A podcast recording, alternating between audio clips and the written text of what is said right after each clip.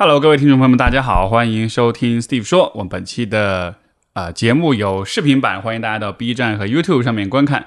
然后我们本期的嘉宾是 Giselle，正在录 Vlog 的 Giselle，嗯，跟大家打招呼呗。干嘛？不是你介绍我吗？啊，你先打你是招呼。不好意思 说不出口是吗？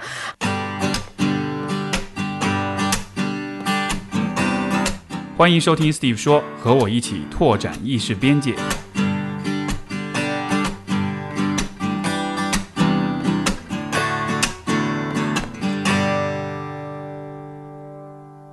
家好，我是子造。然后 Giselle 以前也来过我们节目啊、Free for Life 的这个播客的主播之一，然后是一位运动加生活方式的博主，但是现在正式更名为呃咱老百姓自己的博主，咱老百姓自己的博主，特别有生活气息，就是让我想起那个。呃，以前那个哎是什么广告来着？什么身体倍儿棒，吃嘛嘛，就就那种，就是你能想到最 low、最接地气的博主，就是我们。对，嗯哎，但是但是你你看，你上回你们来串台，后来就有听众说说这俩女的好肤浅，没营养。哇塞！谁？我跟你说，我在来之前，我发了一条微博，我跟大家说，我说我要去那个学生会主席他们家录播课了。我说你们想听什么？然后底下很多留言，你看没看见？说学生会主席谈的好高深吗？我们不爱听。嗯，我跟你说，这就说明咱们的用户不是 一拨人。不是平行，就是平行宇宙是吧？嗯两个对这个前情提要啊，有些个听众可能是新听众，就是我跟橘子奥其实是大学的时候就认识的，然后你们大学时候就认识我们大学同学好吗？咱俩一届的，同同，但是同学是不是一个系的。对，就是同学，我我理解，在国内相当于是，比如说你是一个系或者一个班那种的，嗯对吧？但你你你咱们那会儿离得还是有点远，专业上。对，哎但是我觉得在国外，就是因为咱们是留学生嘛，所以留学生本身就是会更加的紧密一下。你说，如果咱们是普通的，如果在国内上大学的话，你是心理系，对吧？然后我是学经济的，那可能差的比较远。但是在那边，我觉得就是所有的中国人会。平时在一起玩儿啊什么的，所以对于我来说就是同学。虽然我也没上过几天课吧，感觉 所以就那会儿我们就认识，然后后来在、后来就是后来我在北京工作生活的时候，那会儿咱还一块儿玩儿，然后但后来就断联了。但是后来我又很巧又在另外一个朋友，就是那个 Alex，然后去他的柔术馆，对，就碰上你了。是然后，然后，然后，为什么这个角色要叫我学生会主席？因为当年我确实是学生会主席，所以，但是现在就在你嘴里就成了一个贬义词，就一个讽刺的词，有点讽刺，对吧？觉得哎呦，你特别了不起，你自视甚高，嗯所以你们一直给我贴的标签就是自视甚高，对。对，以至于你们的听众就是一说到就学生会主席就但他们他们说你的时候都是带引号的自视甚高，对，没有真的是觉得，主要是大家就觉得你和维亚到底谁更自视甚高呢？也说不清楚。我就觉得要是上大学，你们俩在一个大学，可能就该打起来了。其实还好吧，还好就还好好啦。对对对，嗯哎不，但是就是我我觉得你看，比如说你的听众，我的听众，嗯就其实就是不一样呗，对吧？大家的节目啊、风格啊、方式什么的。然后这个就比如说生活方式的东西，我也不不太感兴趣，而且我说话就是比较严肃一点，比较、嗯比较正经一点。有些时候节目放出来，别人都会有听不懂的情况。你这不是说我的吗？就是我在来之前，那个我有一个粉丝，有一个五人儿跟我发了一期你的节目，就是你做抑郁症。是你们的粉丝的昵称对叫五人儿，是因为我们特别不要脸，我们有好多好多个平台嘛，我们有微博、有公众号、有小红书什么之类的。然后呢，我们就在这个，我记得好像就是在音频一开始，我们就要求大家，就如果是我们的粉丝，你不能只在我们一个平台留言，你需要把一个人复制成五个人，在我们五个平台都去哦这个意思留言。所以我们就这么说的。然后结果后来有一个粉丝就说：“哎，那我不就是五人儿了吗？”所以现在后来就变成了五人儿，对。这是要扣钱的啊！这种谐音？太什么烂玩意儿？哎，有一次有一个五人给我发了你做抑郁症的那期节目，因为我爸有抑郁症，而且呢，我多次的在我自己的这个播客里就聊到了抑郁症的问题。当然了，我们就不是学术啊，我们就是纯粹是以这个现象去描述聊这件事儿。然后他就说说老爷，你听听这个这期节目，说一定能让你受益匪浅。说他聊的特别特别好，说我。听了这期节目，我就顿悟了好多事儿。然后我就昨天，因为不是今天要见你嘛，我就说我一定要好好做一下功课。我昨天在飞机上就听，今天来的路上也听。我跟你说啊，我我真没听懂。一个是我在飞机上，就是我在飞机上很难睡着的，我听你的播客听了十分钟，睡着了吧？睡着。哎，我跟你说，这才是我做这节目真正的目的，是催眠用的。对，就是因为我我就是事儿我。能理解你们用的好多专业词，我听不太懂，嗯，所以我现在就真的能发现为什么你的那些粉丝他说我们俩什么说我们咋呼是吗？就是说说肤浅没营养。哇塞，那你们是没听我们俩的节目，我们俩自己的节目绝对比你的在你的节目上还要没营养一万倍。我跟你说，我们在你的节目上已经。已经有个人样了，已经非就拿出我们俩最高水准了，至少我 拿出了当时学习在大学学习的那股劲儿，那种专业的精神，在跟你聊播客。你去我们自己那那个音频听听，简直真的就是屎尿屁博主。哎，我一点都不夸张。我们最新的一期那个节目是聊那个维亚去阳朔比铁三。你你一定没听那期节目，没有。我我不我在你这音频里面能聊那种特别 low 的话题吗？不是特别 low，就是特别可以啊，什么都行啊。这个这个这期节目就是我我觉得就是如果有些听众啊，就是我的听众，如果如果你期待是一个特学术或者特怎么的讨论，现在可以关了，可以关了，可以做点别的。对，因为 因为其实你们俩是属于，我觉得你们俩是属于就是就是所谓反知识分子，你们不是那种用头脑很多很多的。哎，不是说你们没有头脑，但是说你们其实是很投入到生活中的。维亚是属于在咱们俩中间，就他毕竟因为他是也是高材生，然后呢学习也特好，然后他很喜欢读书。我在这儿也可以打个引号啊，我跟你说，我可太认识他了。他读书都只读前面两章，因为基本上你看所有的就是那种，就是叫什么，呃。自我帮助或者那种，比如说像自控力啊那种书，其实你真的看前两章就行了。他一般第一章就把所有事都给你说清楚了，所以你看他看书都是这样看。Anyways，对，但是他属于咱俩中间，然后我真的就是叫什么没没没文化，没文化。这这就是我觉得这就是大家的期待不一样而已。因为可能比如说他期待哦，这是一个。特学术的讨论或者特怎么着？因为有，因为我那，因为我的节目有的时候就是你经常请那些学者，对，就我这辈子都没有想到，我我还能跟这些人有中间隔一个人就能认识，对吧？对。啊，anyway 就是讲那个姥姥去铁三嘛，然后呢，他是他是前两天刚比完，对吧？他是周日刚比完，对，而且还拿了名次，好像对，年龄组第三名，年龄组第三。然后呢，他就说他在这次铁三比赛里，他学到最大的一个知识、一个技能，就是他在比铁三之前，他遇到了一个就是中国铁三的特别有有名的、特别牛逼一女孩。然后那女孩就每年都是第一，她是阳朔铁三纪录女子铁三纪录的保持者。然后他就问他说：“这个怎么上厕所？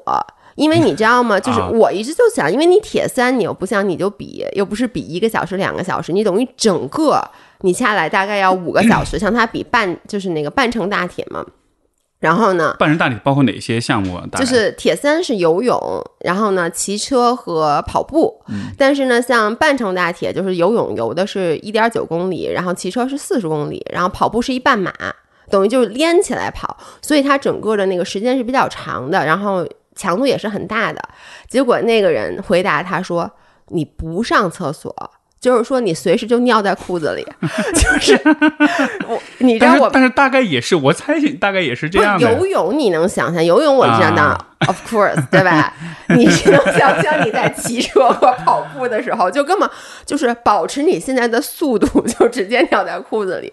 然后就是，我们就说我们现在真的这个内容啊，越做越 low。但是我看大家看特高兴，对，因为没真的，我们谁都没有想到，原来比铁三的运动员都是这么解决的。所以，嗯，就是一个非常 low 的主播。这不挺好的吗？这也是这也是生活的很很真实的一部分啊！而且这个，而且你知道吗？其实我为什么会，比如说我也跟学者聊，但我也跟屎屁尿博主聊，就主播聊，就因为因为就是本来生活就是很多元的嘛，就很多样的，对吧？你各个方面你都看一看，这这反而是，所以就当比如说有些听众说什么你没营养或者什么，我我其实觉得可能，当然这个我不计较具体是哪个听众啊怎么着，但是我是觉得。我们本来就是应该带一个很开放的心态去看所有的东西，对吧？你能看，你能看很很俗俗套的商业片儿，你也能看很小众的文艺片儿，你也能看纪录片儿。就是大家，我我一直都是觉得这种在审美、在品味上更多元一些、更包容一些，这其实特重要。其实我一直想知道，就是看那些文艺片也好，然后就是听很学术的这种播客也好，你是真的很 enjoy 呢，还是你带着一些比较功利的心态？当然，我不是说功利不好，我觉得我功利的时候也很多。比如说我在看。呃，YouTube 视频的时候，我自己分得很清楚。我看某一些视频的时候，我并不是真正的很开心，但是我知道看这些视频对于我会有帮助，就对于我自己做内容产出也好，然后对于我，比如说，因为我们其实还是偏运动健康生活方式嘛，然后了解一些关于健身的呀、关于营养的一些学术的东西。这个我其实就抱着一种上课的目的去看的，对，我就没有想说我，而且看的时候，我看那种视频的时候，我肯定是把那个视频放在桌子上，我甚至有时候会做笔记。但是呢，很多时候我也是看别人的 vlog，而当我在看别人 vlog 的时候，我就希望这 vlog 越没营养越好。嗯，就是我不喜欢看那种 vlog，然后他还讲大道理，就你最好什么大道理都别讲，你就给我展示你真实的生活，这是另外一种。我觉得你是要，我是在这两种。模式之间转换的，对，所以我就特别想知道，就是听播客那些人，他们是真的就，哎呦，我太爱听这些学术了，就这些听不懂的词，让我觉得我一下就变得很高深，还是说，因为你知道我在来之前，我刚刚看了一下那个播客，里面有一条评论，就是他底下说说大家能不能再推荐一些像姥姥姥爷？By the way，就是我叫姥爷，维亚叫姥姥。我怕好多人可能不知道为什么我一直要这么说，然后他就说有没有大家能不能再推荐一些像姥姥姥爷这样的博客，就是完全不需要动任何的脑子，只要听了笑就行。所以我觉得大家也是在追求不同的状态。没错，其实这种状我觉得很需要，就是我生活中我也需要有这样的时刻，比如有时候吃饭的时候找点下饭视频什么的。你说那个，我觉得学术的那种内容，我也不是说随时都能听，但只是说有的时候想，比如说思考一个问题什么的，嗯，像比如说。最近我在比较看的比较多，就是 Web 三点零啊，NFT 这样的东西啊，就是反正你看我的眼神，就就是就是就是就是说，它是跟未来的一些技术的发展，跟现在不是说元宇宙啊什么的嘛，就是对吧？就就听听着挺浮夸的一些东西。但是我为了想要更多了解这个，我就昨天就在听那个 Tim Ferriss 的一个播客，因为他最近有一期就是找了两个大咖就来聊这事儿，嗯，就就是聊的很很复杂，很技术，嗯，但是你在听的时候。比如说，他十句话里面，他有一句话会对你特别有启发。哦，原来这事儿是这么回事儿。就是学术的东西其实都是这样，就是他可能他会花很多时间去论证、去讨论一个东西，但最终他出来就像是大浪淘沙一样。十句话里面有一句话会会会帮你把一个事儿就看得更明白一些。我反正我自己听的时候，我其实找的就是这种感觉。哎，我觉得你说这特别对，就跟我听你那那个我说我听不太懂的那期 讲抑郁症的一样。就虽然说里面你说的很多学术的观点。我可能不太知道那个词是什么意思，但是我说了这个事儿我明白。就你里面很多你们探讨之后最后的那个结论，我觉得确实是让我觉得对我很有帮助。就比如说让我今后在和我爸相处的过程中是有帮助的。哎，你你就节目上你也不不避讳啊，就比如说像你说你爸抑郁症什么的，就感觉你特别。我爸他自己可自豪了，他是啊，是吗？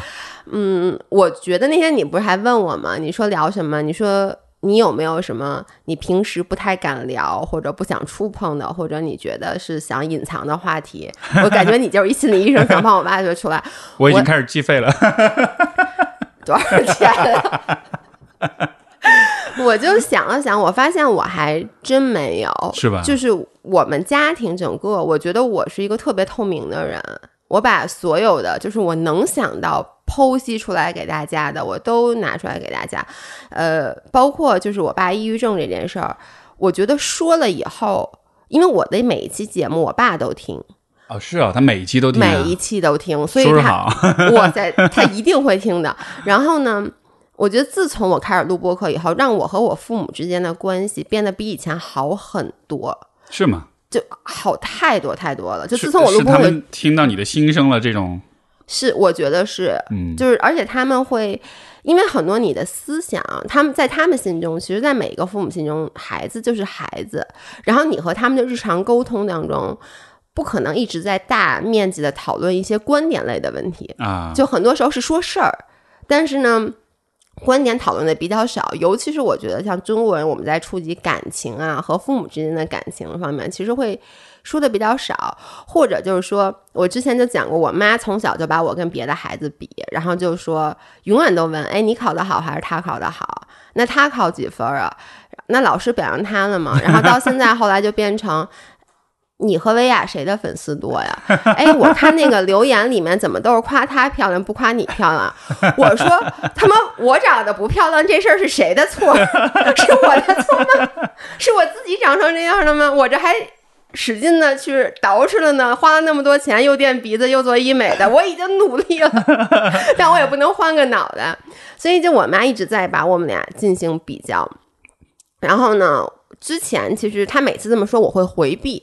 就比如他会说你粉丝多，他粉丝多，我就说哎，你能不能别说了，有意思没意思？就就这样子去。但后来我其实，在音频里，我跟维亚我们俩有很认真的讨论这件事儿。就比如说，我们俩对父母将我们对比，粉丝将我们对比，以及我们自己在生活中会不会嫉妒别人对方啊？然后这种话题摊开聊以后，好像其实有些时候我在录播客的时候，我是想对某一个人说一些话，我知道他听我的音频。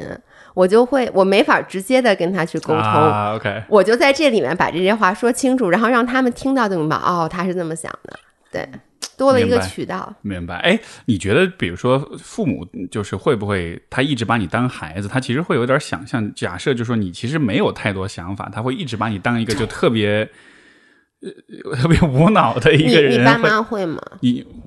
我爸妈倒还好，就是我，但是也是像你你说这种，就是说，因为比如他们看我的东西啊，或者是听播客什么的，他多了之后，他就知道说，哦，这个人是一个思想很复杂的人。他已经长大了，已经长大了，对，所以所以你说那个效效果，我这边其实我也会有这样的感觉。就在你做播客之前，你觉不觉得他们还是，或者是说你没有把你的很多的思想表露出来的时候，就是我妈现在还会，比如说我。推件衣服，或者我干一件什么事儿，我给谁打个电话，我妈还会教我怎么说话。你你能理解吗？就是比如说，我说那个，我妈说啊，你去让二姨来家里吃饭，然后我拿起电话，我妈说你就跟她说什么，咱们不是什么前天不让不愿意让她来，什么前天怎么就是。他会怕你现在还不会说话，然后我就跟他说：“妈，我现在已经三十五了，我真的我这把年纪了，我不需要再你去教我，包括什么给淘宝客服打电话，我一定处理的其实是比你更好的。但他们会抑制不住的想要去教你。嗯嗯，哎，这个这个你看，就是一方面你肯定是情感嘛，对吧？肯定是对你的关心啊什么的。但另一方面就是可能就是大家在一块儿玩，在一块儿聊天的那个时间比较少，就没就就说白了没那么熟。”就是生活上很熟悉，对，生活上很熟悉，但是想法上、观念上可能就大家距离其实会有点远。对，嗯，是这样。所以这个这样的方式，就是你录播客什么的，我觉得也是挺好的一个间接的跟父母交流、陪伴，然后熟悉。不光是父母，我之前在我的节目里也说，就是播客让我捡起了很多 relationships。就是我录了播客以后，就我们现在，你现在录多少期了呀？今天是二五八，好像二五八应该是。你录几年了呀？五年，呃，快六年了。我们录两年，可已经录完二百期了。我们牛逼不牛逼？我就问。闲的，你们一一周两更，一周三更 一周两更，有有有过一周三更，但是基本上从来没有断过。然后呢，也没有一周一更过，在我印象里特别特别少，可能赶上春节呀什么之类的，就永远都一周两更，每次一个小时以上。天哪！我跟你说，真的没有好录的了，所以就是我录了一段时间播客以后，然后我就发现啊，以前我们拍视频，我觉得拍视频能展现东西特别少，虽然说画面很丰富，然后内容感觉上是冲击力比较强，但是呢，呃，就是。一个是感觉粉丝粘性没有那么大，一个是并没有什么我之前的一些同学啊、朋友啊找到我说：“嘿，我关注你们。”自从开始录播课以后，我经常收到一条以前同事也好、朋友也好，甚至我在我播客里讲过，就是我在高中一个三年从来没有说过话的一个女生，她在国外，她会突然联系我说：“你知道吗？你的每期播客我都听，说我好喜欢你们的内容。”然后。就是很多之前你觉得你不可能跟他成为朋友，不可能跟他交心的人，你会突然意识到，哇塞，他好了解我呀！真的，就前天我之前一个同事是别的业务线的助理，就是我们俩可能在公司的时候说的话，我在拜尔待了三年，我们可能说的话都没有超过十句。然后他突然联系我，跟我说，他每一期音频都是我们一出他立刻就听，一出立刻就听。然后他就说，我现在正在大扫除，然后我在听你们的音频。然后他对我的生活了如指掌。就 没错，是你说这个，我昨天昨天我太太还说一个事儿，她说她有一个属下有一个小朋友，就说了，他们就出去吃饭，就聊到感情问题什么的，然后就说到呃那个那个那个小朋友就说到哦，他他他若干一段时间之前听过一个播客，里面主播一段儿他们俩是 Tinder 上认识的，然后然后我太太就说你听的是哪个节目？他是说一翻出来一看。然后我太太说：“这就就我们俩，哦，他当时说的时候不知道是你俩他不知道是我们俩，而且他是入他是入职之前他听这个，他入职之后他说，然后就才认识我太太，但是就他但他不知道你太太的老公是你。，对，就是说也不知道那那个女生就是他，哦所以就是就是若干年之后，然后一说起来就啊就是你啊，就所以就这种事儿经常会发生，知道吗？完蛋了！我跟你说，这就是问题，就是你老婆她在这个下属面前的形象该如何维护？啊、没有问不过她在你的节目上，你们俩是正常的。我听过你们俩那期节目，啊其实就是，而且你们俩还有一期聊职业规划还是什么之类对对对，你们俩录的内容都是很正的，很正的，反正没有屎屁尿。对，这样子让他的同事看到以后也不会觉得丢人，因为我跟那个老员工，就是我男朋友跟张涵录的所有的东西，不管视频还是什么的，都特别歪，特别 low，然后他特别害怕他的客户或者他的下属或者同事看到了这些视频，人设崩塌，我跟你说，啊，但我老说你你的人设就是一个傻逼啊！我说你不需要再崩塌了，因为我老在节目里讲他干特别傻逼的事儿，他就说哇塞，这些事儿千万别让客户知道。那那那你是怎么是是怎么胁迫他来跟你录节目？要做这种是这样的，音频我从来没有跟他录过。然后大家你知道吗？大家最想听的就是我们俩一起录的音频，但是我并不愿意，因为我觉得我跟他，我并不愿意跟他聊一个多小时的天儿。他不配，所以我就没有跟他录过音频。但是我们俩经常就是录视频的时候，他经常出现嘛。然后，然后他也是一戏精，你能知道吗？就是一开镜头，他自己表现欲也挺强的。然后我经常是在那个播客里面，就我们在聊感情话题的时候，就是会分享一些自己的故事，因为我们的很多五人儿可能他们年纪比我们小，就是二十五六岁那种的。对然后他们咱们就三十三十好几了，就是。现在我觉得最不能影响到我的，可能就是感情问题了。就当你感情已经稳定很久了以后，所以你就会给他一些一些建议，然后就融入了一些自己的故事，基本上就没有什么好故事，都是不好的故事。呃，有有我有好几个点我想说啊，就是嗯你、你刚才说到就是这个呃呃，通过播客了解你，就是很多人，比如说以前的同学啊这什么的，你知道吗？其实我大学毕业之后，然后我基本上跟当时大学好多同学都就没就都断联了。而且我是有点，就是怎么说呢，是主动的就不想去联系了那种的。一模一样，我也是，我跟大学同学基本没有任何联系。然后就是我这么做，其实有一个我很内心深处有一个很重要的原因，就是我觉得大学同学对我，包括你啊，比如说对我的，你会说啊，学生会主席自视甚高什么，就是那个时候的我，就是大家对形成的有一些刻板印象一些刻板印象、一些成见，然后我觉得是有点改不掉的。哪怕是我后来，比如说我做了现在的这些事情，哪怕是比如说我用播客、用各用写我专栏文章什么，在表达我自己，嗯，但就好像是他们愿意看到的，就依然是当时那个时候的我。但是你知道那个时候的我，我又觉得其实是一个很幼稚的、很很无知的，甚至是一个就是可能也是个很迷茫的一个、一个我，甚至我会觉得那不代表我嗯。我自己真就真实样子，因为我可能还在一个找自己的过程中。嗯，但就好像是过去的有些人，就是可能他的动机也很友善，他只是觉得那是我们之间共同的一个记忆，对吧？嗯但就好像是人们都会有一点觉得说你是不会变的。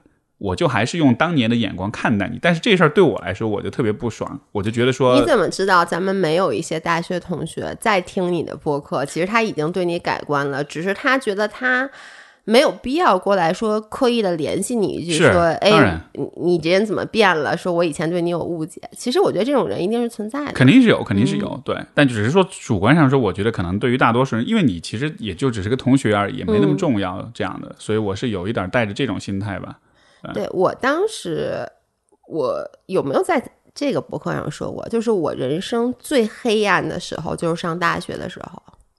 我我在咱们这个博客上聊过，我好像在我自己博客上有说过，我其实没有什么印象了。但是你如果说，就你让我回忆以前的事儿，在每一个阶段，我都有很多很开心的事儿可以回忆起来。然后，并且在那个阶段，即使你现在看来当时是个傻逼，但是你还可以说脏话吗？可以可以，没问题。就当时是个傻逼，但是你还是有一些事儿。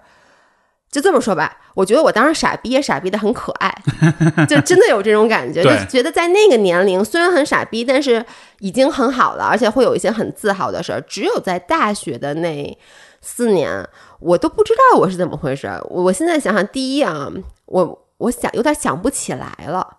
你按理说大学是离现在最近的一个，就从求学生涯来讲，但是我能想起很多初中、高中发生的事儿，包括我高中去了加拿大，一开始的那。一年在上大学之前也有很多事儿，人也记得很清楚，事儿也记得很清楚。只有大学那四年，对于我，你先让我想，好像就是空白，就想不起来。我我知道我当时肯定谈了恋爱，有一个男朋友，然后感情也很稳定，然后有同学，但是就是包括我不是刚才说嘛，我说我都感觉我没上过课，但我肯定是上课的。但你让我想上课学了什么，我一点儿都想不起来。然后你现在问我说哪个教授？我半个都想不起来，就我觉得就是因为那段时光我过得并不开心，所以后来我在大学以后，我就第一跟你干了一样的事儿，就我刻意疏远了大学的所有同学，因为那个时候咱们还没有微信，咱们毕业的时候，所以想疏远起来也挺容易的。那时候是校内，后来校内就没了，所以当时的很多联系方式就没有了。我从来也没有刻意的说想再去找，然后呢，我微信里现在应该也有一些咱们当时在多大的同学，但是。我我就从来也没有主动的联系过，然后呢，后来就忘，渐渐的忘了这些人是谁。包括现在我在做博主，因为也挺红的嘛。对，特别红，走到大街上会被认出来。我每次跟你在走到大街上，都会有人过来跟你打招呼。我觉得那你还挺红的。这太红了，这张老脸肯定抽一百。但就是会有一些以前的大学同学来联系我。我说实话，我挺怂的。我要不然就是选择不回复，要不然我直接就把那个我们的经纪人就推给他。经纪人 就是 MCN 嘛，就我们其实所有的商务都是需要去走那个。但人大学是来，同学是来找你做是是商务吗？有一些就是说，哎，说我们这有一些产品啊，或者说什么，哎，看你做的挺好的。包括有一些之前有大学同学就是说，我不也开健身房吗？说想来我健身房试课，就这些种种种种都有，但是。其实初高中同学联系我，我都会特别的热情，但是大学同学联系我，我就就不想去联系他。我觉得是因为我觉得我要是跟他一联系起来，他会强迫我去回忆起我大学时候的自己。嗯啊，那那你还那你还跟我这儿做节目，我也让你回忆起大学了吗？但可能是因为那会儿我们还不是那时候咱不是特别熟，那时候咱没有一起喝过酒。但是我觉得咱俩的熟其实是从就是。后来之后，对对对对对，是。哎呀，你说这个，就是首先我是觉得啊，就是大学那个阶段留学，整个那个过程，你有没有觉得其实那个阶段大家都是非常艰难的？就留学这事儿，虽然听上去好像很好玩，很怎么，但你要真的想想看的话，那其实是一个非常非常难的过程。对，因为你得适应那个环境，那种语言，而且那个时候的通讯也没有现在发达。嗯，而且就是。我觉得高中、初中，你其实是在一个很安稳、很安全的环境里，而且在爸妈身边，对吧？但是，呃，那个年纪，十八九、二十岁、二十出头，你去异国他乡，我觉得心理上其实是非常辛苦、非常不容易的。就就可能你那个时候你自己意识不到，但我今天真的是回头来想，我跟你一样，就是真的是回头想那个时候，我觉得哎呦，真不容易。因为你想，你本来心理上也很脆弱，你也很无知。你像，比如今天你知道怎么跟淘宝客服沟通了，因为你有了那个社会阅历，对对吧？你知道怎么跟人打交道，遇什么问题要怎么处理。那个时候人的问题就是基本上那个时候就是你高中、初中、高中，你还在一个很安稳的环境里，什么事儿都不用担心，都是爸妈帮你搞定的。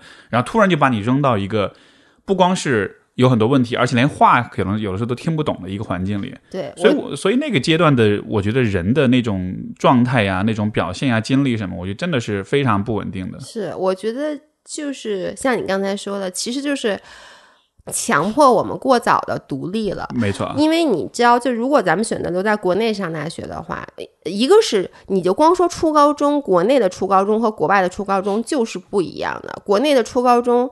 我不知道现在啊，毕竟我也这把年纪了，也没孩子，不知道现在。但是咱们上学的时候，国内的初高中是无比安全的，就整个那个环境，你周围的环境，第一无比熟悉，因为咱们就是一个班一个班的，然后呢，和老师之间的关系，和同学之间的关系，然后父母一直在身边。我就先说，我刚出国到国外，我读高中，我读的是那个本土的高中，我没有上预科，然后国外的高中连个班都没有，就是你是。报这个是按课来的，对，报这个大班儿，我就记得就是上数学就到这个班，然后上英语就到那个班，所以你也没有班主任的这么一说，你也没有真正意义上的同学，就感觉跟上大学一样，就是你不同的系嘛。所以一那个时候，我记得我刚出国，我就很 shock，就是我突然一下没了归属感。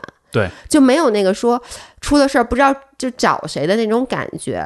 然后呢，又到大学，就像你说的那个语言环境，我觉得其实语言不是最大的障碍，最大的障碍就是它冲击了你的三观，你一切的认知。跟国内的大学，国内大学其实跟国外大学也是完全不一样的。国外大学太散养了，我都觉得。所以那个时候就是在你其实水平没有到达的时候，他强迫把你周围所有的。就 supporting system 都拿走了，对。你又不能掉下来，这个时候你就像你说，你会表现的非常不稳定，你自己也不知道自己是谁，是就就就有点赶鸭子上架吧，然后就就强迫你很快去适应，然后就模仿说，哎，那就模仿模仿老外吧，就是说他们是怎么做啊，他们是这样的，所以他们能在这个环境里活得如鱼得水，然后我们就模仿他们嘛。没错，哎，我觉得你说模仿就特别对，我我觉得当时我真的是觉得有有我有很多言行，有很多观念想法。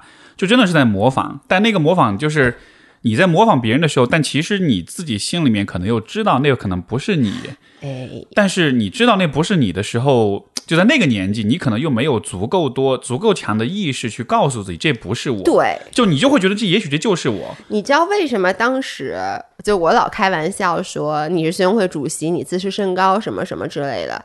因为当时在我的印象中，就是和我周围一些留学生就觉得你特别的西化，而且就是那种，就比如你说话的语气呀，你的整个的这个感觉，然后包括你做事的那些行为，特别的细化。因为说下留学生，你出去你还是一中国人，你不是在那边生的，你跟移民还是不一样的。就咱们即使能上那边的课，说那边的语言，但根深蒂固脑子里，你是一个非常。中国式的对人，当时你就是我能看出你在努力的融入那个社会，但是就是像你说的，你又不是你，其实说白了不是你，你就是一个中国人。即使你咱们已经比一般人要更早的接受到了西方的教育，但他你你就是那种蓄意的模仿，他就是不伦不类。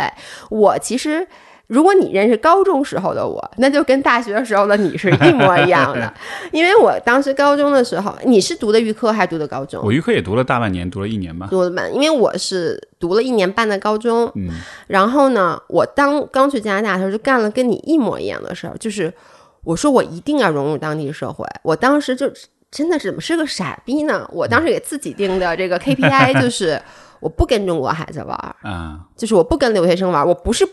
瞧不起大家，不愿意。我是说，我要强迫自己立刻的把自己本土化。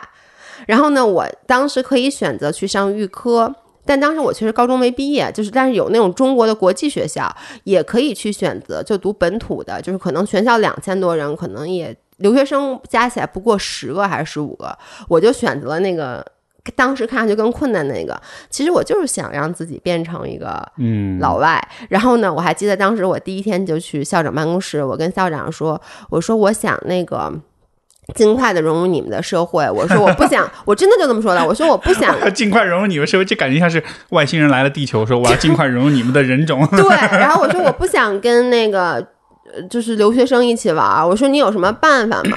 我估计那校长都没见过我这样的。最后那校长居然让他自己的女儿带着我，就是每他就说 OK，那你可以跟我的女儿一起玩。说因为就说每天中午就是那个 spare time 的时候，你们可以一起吃饭什么的。然后我就下课去找那些老外，但当时那语言就更差了。你想刚出国，然后呢？文化上，我觉得真的不是语言。就你之前有一期教大家说英语，对我记得。然后那期我听下来以后，有一个观点是我最赞同的，就是交流的障碍，语言永远不是排在第一位的，它可以是排在最后一位的。其实更加重要的是你们的思想和三观，只要这个一致了，你怎么都能把这事儿给弄明白了。但是问题就是，当时我的思想和三观跟他们完全是。不一样的，其实就是你们的经历不一样。他们在一起聊那些，我压根儿，你就算我能听懂他们说中文，我也不知道 他们在说什么。他们吃过的东西我没有吃过，他们看过的电视我没有看过，他们家庭的那种放学以后去玩的整个那个生活方式是我从来没见过的。对，然后我就努力的学他们，最后就是。我跟你说，我在高中特别招人讨厌。我在高中前半年一个朋友都没有啊，就是大家，因为你知道，你能想象中国留学生看那么来一女的，这干嘛呢？这女的，然后他们也不理我，就导致我有点有点夹缝里面的感觉。表面上好像我在跟老外 hang out，对，但是呢，老外他们真正有活动的时候，他们 party 也会叫你，但是呢，他们真正有活动的时候，他们不会去找你，他们聊正。他们认为有意义的事儿的时候，也不会找你。然后呢，中国等于说，但中国人呢，也也不跟我玩，所以就最后就是一个人。哎哎，真的，你你说这个，我之前都没有太想这个问题，但你这么一聊起来，我觉得，呃，我觉得这个这个体验，就是其实不一定你出过国你才能体验得到啊。就是哪怕你没有出过国，但你一定会有那种，比如说你进到大学。比如说，你在一个寝室里面，你想融入，对吧？这个寝室的这个氛围，或者你去了一个新的公司，你想要融入这样一个群，就是人想要融入一个新的集体的这种渴望是非常强的。对，我们当时去就相当于是也是想要去融入一个集体，只是这个集体是一整个国家，是是一整个文化。对，但就是在那个情况之下，你真的就是得，就是真的得豁出去那种的，就是我真的得放下我所有的。原来的这一切的东西，完全的彻底去模仿，所以我突然想明白一个问题，就是为什么？因为我以前一直不理解，为什么就是人们会觉得，比如说你会觉得我那个时候是自视甚高的，因为我知道我骨子里不是一个自视甚高的人，但是可能就是因为那个时候的那种模仿，因为在欧美在老外的那种他们的价值观里面，其实是很个人主义的，嗯，他是很强调说人要很自信，对，要很这个就是这个 outspoken，要很直言，要很要很这个。就是话说的很坦诚，然后这个棱角是比较犀利的，对。然后包括就是那种主要，因为因为老外其实主要就他就很强调自信嘛，强调 self esteem，强调高自尊、高自信这样的。就是你你在社交的过程中，你在所有人面前，你要表现出都是昂首挺胸的那种感觉。我觉得真的就可能是那种模仿，让我就是得装出来，哈，我也是很啊，很很很了不起的那个样子的。所以可能那个才是让。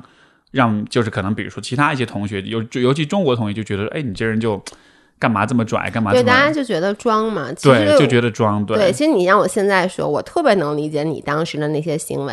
而之所以会产生大家觉得你装，就是像你刚才说的，你其实是不自信的。对，你其实是没有找到自己的。就是说，可能就是不，就是那个我的点，就是我可能不是说不自信，而是说。就是那个状态的我，他跟我心里面对自己的了解是不一样的。就好像是你面对一些人，然后你做出来一些样子，其实你心里会有感觉。对，就是我这不是我最自然的状态，这不是我就是最舒服、最本能的一个状态，而只是因为我知道这么做了，也许他们会更接纳我，会更喜欢我这样的。所以，所以就是我觉得这样的一种误解，或者说这样一种我们说刻板印象啊、偏见什么，其实我觉得很难避免的，因为在留学的那个环境里面，所有人都面临着要融入的那种压力。就像你说，在年轻的时候都会，哎，都会吧，对吧？都会，都会。你你看，就是，呃，就包括留言里面也有人就是说说怎么才能真正的。就是不在意别人的看法，或者说找到真正的自信。哦，这个解释一下，你说的这个老老爷说的留言，是因为他在微博上发的那个，让大家就是大家有什么问题，大家可以留。今天这期节目对吧？就是问大家问题征集。我是觉得呀，你要是现在二十岁，你就是找不到。你听我们说多少遍，你也找不到，因为和自己的自洽，这个我觉得是，如果你说一个人活一辈子。最终追求的那个东西，或者说就是你能达到的最高境界，对于我来说啊，我觉得就是完全的和自己自洽。对，没错，就是真正的了解你自己想要什么，不被其他的因素所影响。但是呢，你不被其他因素影响，做了这件事儿之后，你还不会反问自己哎呀，我这么做对不对？我觉得这是一件很难的事儿。其实说白了，就是活得越老越明白。你看你现在，咱们说的都是咱们二十岁、十几岁、十，我刚刚是十七岁、十八岁干的事儿。你现在三十五岁了，你再看那个时候，你觉得啊，你当时为什么要去模仿别人？你为什么不做自己呢？你就是一个中国人，而且你可以很自信的做你自己。但是你，你跟那个时候的你是说不明白的。对他得有那一个过程，对你就是经历了种种挫折，犯过了各种各样的傻，走了所有的弯路之后，现在我觉得我才慢慢的越来越能自洽。其实我觉得自洽就是接受自己是一个普通人，接受自己其实基本上什么都不牛逼，基本上很多人都比你厉害，这是一个很难让别人去接受的点。像那个我们之前有一个同事，就我们的艺术总监，有一次我们俩聊天儿。然后他就说他他二十五岁，他说他这辈子最不能接受的就是当一个普通人，他不能接受别人觉得他普通，他一定要。闪闪发光，就是不是在所有方面啊？比如说，他就说我要在我 care 的这个领域一定要闪闪发光。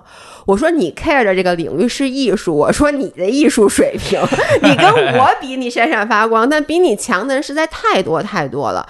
因为他经常会很郁闷、很抑郁，就觉得被打击到了，觉得他剪了一个视频，有人给他提了一些意见，然后有人没有理解他的这个剪辑的这个初衷。我我就说你这是一定会遇到的，而且人家提那意见未必就是不好的，人家没准艺术水平就是比你高，所以我觉得他二十五岁他可能理解不了，等他到了三十五岁，他就会发现自己什么都不是。嗯，这个这个确实很，确实很难承认这点。我我想到一点是说，当时我们之所以选择留学，我不知道你啊，就是说我我当时选择留学，其实在一定程度上也是因为那个时候受到一些。之前一些人的那种模范的那种启示，因为那会儿我不知道有没有听过哈佛女孩刘亦婷那个，你知道这是咱们所有咱们当时那一代人很多人出国都是因为有类似这样的例子。对，那本书我妈买来让我读的。那个那个那个姐们是我高中比我大两届的哦，是吗？校友对，就是成都外国语学校的。然后然后当时很多人都是因为听了那样子的一些故事故事。而就是就是因为因为确实当时很大的一个冲击就是哦，我去申请，比如说哈佛这样的学校，嗯，他不是只看成绩的，他看你的综合能力，他看你的整个人是什么样。就那个时候，其实给了我们很多想象，就是哦，我们都可以是靠着我们更综合、更全面的能力，就是相当于就是那种我可能不是学霸，但是我靠着我做很高的综合素养，跨越这一切，进入到世界最顶尖的学校，然后成为特别牛逼的人。所以就是很多人，我觉得都是在那个时候都是带着那样一种幻想去出国的。但是，这种幻想的反过来的一个作用，就是它可能就会让你觉得你应该是很牛逼的，你应该是比如说，呃，像我现在记得我在本科快毕业的时候，那会儿叫申请研究生什么的，我当时就想啊，我是你这个的博士，那个的博士什么的。然后，但是我后来跟班上当时班上几个同学一聊，我一看他们的简历，我一看他们的 GPA，我就是说我我永远追不上他们，他们才是会去读博士的那波人，我跟他们相比，我真的就差太远了。但就是那个，就是那个。那种幻想破灭的时候，你就觉得啊，天哪，好难受啊！对你幻想破灭多了，你就以后再也不会有幻想了。对我跟你不太一样，我出国因为我学习不好，就是我因为初中学习一直都特别好，然后高中不是去了四中嘛，就是受到了很大的打击，因为他们都太厉害了。对，然后突然一下就让我觉得我是那种吧。我不能接受负向激励，我必须只能就是老板夸我一句，我会特别努力的干活。但只要你稍微说我一点儿，就会打消我的积极性。所以，我我是那种真的宁当鸡头不当凤尾的人。你把我当放在凤尾，我只会一直往下掉，我往上爬不上去。所以后来我就出国了。但是，就你刚才说那个全面发展，一直是。我年轻时候极为不自信，我觉得我现在还是会有这种不自信在里面，只是我现在年纪已经大了，我不要脸了，我就放马过来，怎么着我都行。对，像你们，你看你刚说的对，就比如你，我记得你原来你唱歌也挺好的，对吧？然后你以前一般吧，就还行吧。是 你看现在这么说，当时你可不是。你在大学还好搞好多那个社团什么的，对吗？对，还还干什么来着？我都忘了，好多好多。对，就唱歌比赛，玩乐队啊。然后跳舞啊，跳我那会儿跳拉丁舞。对，就是你当时在我印象中很全面发展是吗？就是你活成了真正每一个留学生希望活成的样子，就是像老外一样全面，因为老外都是那种有他们有大爱好，但是不得不说，大部分现在都不是，现在小孩都有大爱好，都很厉害。在咱们那个年纪，大部分都跟我一样，就是一直学习学习学习，然后不学习的话，其实说白了就傻玩儿。对而且我爸妈一直对我也没什么要求，就是他们从来也没有强迫我是学过一任何一种爱好。我小的时候很感激他们没有强迫我学各种爱好。我印象很深，就是我妈小时候把我，不过我确实五音不全啊，她就算真的坚持了，也是没有结果的。但是她把我送去学钢琴。我我不知道为什么，你们知道没有音乐细胞的人，你脑子里是没有谱的。嗯，你知道，我一直都不明白为什么你们能听见一首歌就知道这首歌它在什么调上。嗯对于我来说，它就跟跟方言一样，就是东北话也有调，在我在我心目中，所以我也听不出来。然后呢，我妈当时送我学一节当进课，然后我说我学不会，听不懂。找不着感觉，我妈还说，嗯，那你算了，你还是去玩儿吧。当天晚上我就去玩那个，你知道以前有那大水泥管子，啊，就是那个那种可以小孩爬进去能，钻进去。对，我就在那里面玩儿。我当时还想，太好了，不用学钢琴。我对这件事印象特别深。但是我现在其实回想，就是我希望我妈在我小的时候逼了我一把，就是可能不是在音乐方面。但是在其他方面，我我我现在发现我没有任何一个方面是厉害的，我真的没有任何一个方面是有 talent 有天赋的。但是他总能选一个东西让我感兴趣，并且我愿意为它付出努力，那我最后不算太好，我至少不算太差，对，对吧？但是我妈相当于是有一个自自信的一个支点。对对，你说特别对，就找到一个支点，就所有的老外都有大爱好，其实他不一定这爱好玩的有多好，但他有一个东西是，其实就是他情绪抒发或者说生活的一个支点。对，然后我就没有，所以当时我就特别特别羡慕你。然后到了现在，我还在想，就是我慢慢的年纪大了以后，我就接受了。小时候我就觉得，哎，我真的好差劲。就是你说学习吧，能能当饭吃吗？也当不了。而且就初中学习还挺好的，到了高中又不行了。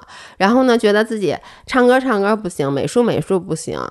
然后呢，文艺文艺不行，体育体我体育特别差。我跟你说，我就没见过体育比我更差的人。是吗？那你还还是一直是运动博主来着？所以后来不就不叫运动，不叫老，为什么改名叫老百姓自己的博主？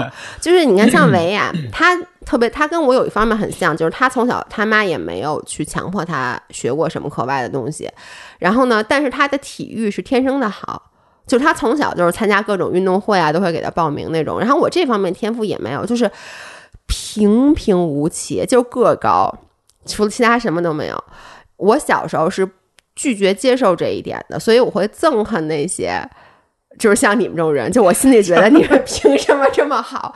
然后到了大学毕业，然后开始工作以后，慢慢他演变成一种小小的不自信，就是觉得自己没有发光点。嗯，到现直到现在，我真的做了博主以后，我就发现，其实哎，我没有这些发光点也挺好的，因为大家能感同身受，因为大部分人是平平无奇的。对，所以当他看到我，就觉得，哎，这个人他没有任何一方面比我强，但是他他过得还挺好，也挺高兴的。然后呢，我以前我唱歌走调这件事儿，我觉得特别不好意思。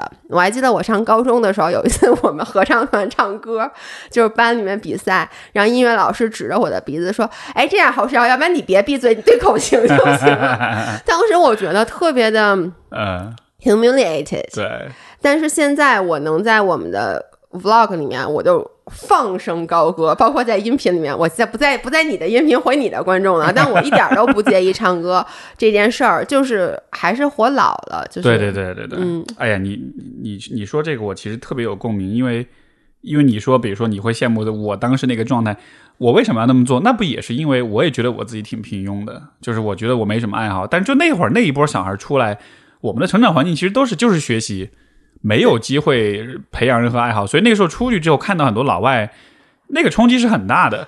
我那会儿我印象最深的时候，那会儿我们在还在高中的时候，当时就是有一波英国的一波高中生过来交换，然后就有一个哥们儿，他就是他他是一方面他又是国际奥赛的金牌得主，一方面他又发过摇他玩摇滚乐，他们都发过专辑的那种的。我就说天哪，就是世界上会存在这样的一种这么全面的人。就那个时候开始，我就有了一种意识，说哦，其实人是可以在很多方面就是霸占各种坑的那种感觉。我也一直想象我也变成那样的人，但是我觉得这个可能也是我们成长过程中对于大对于大多数人来说，其实特别难的一刻，就是你得接受你的普通性。这个普通不是说你就平庸，你就一事无成，但是是说在。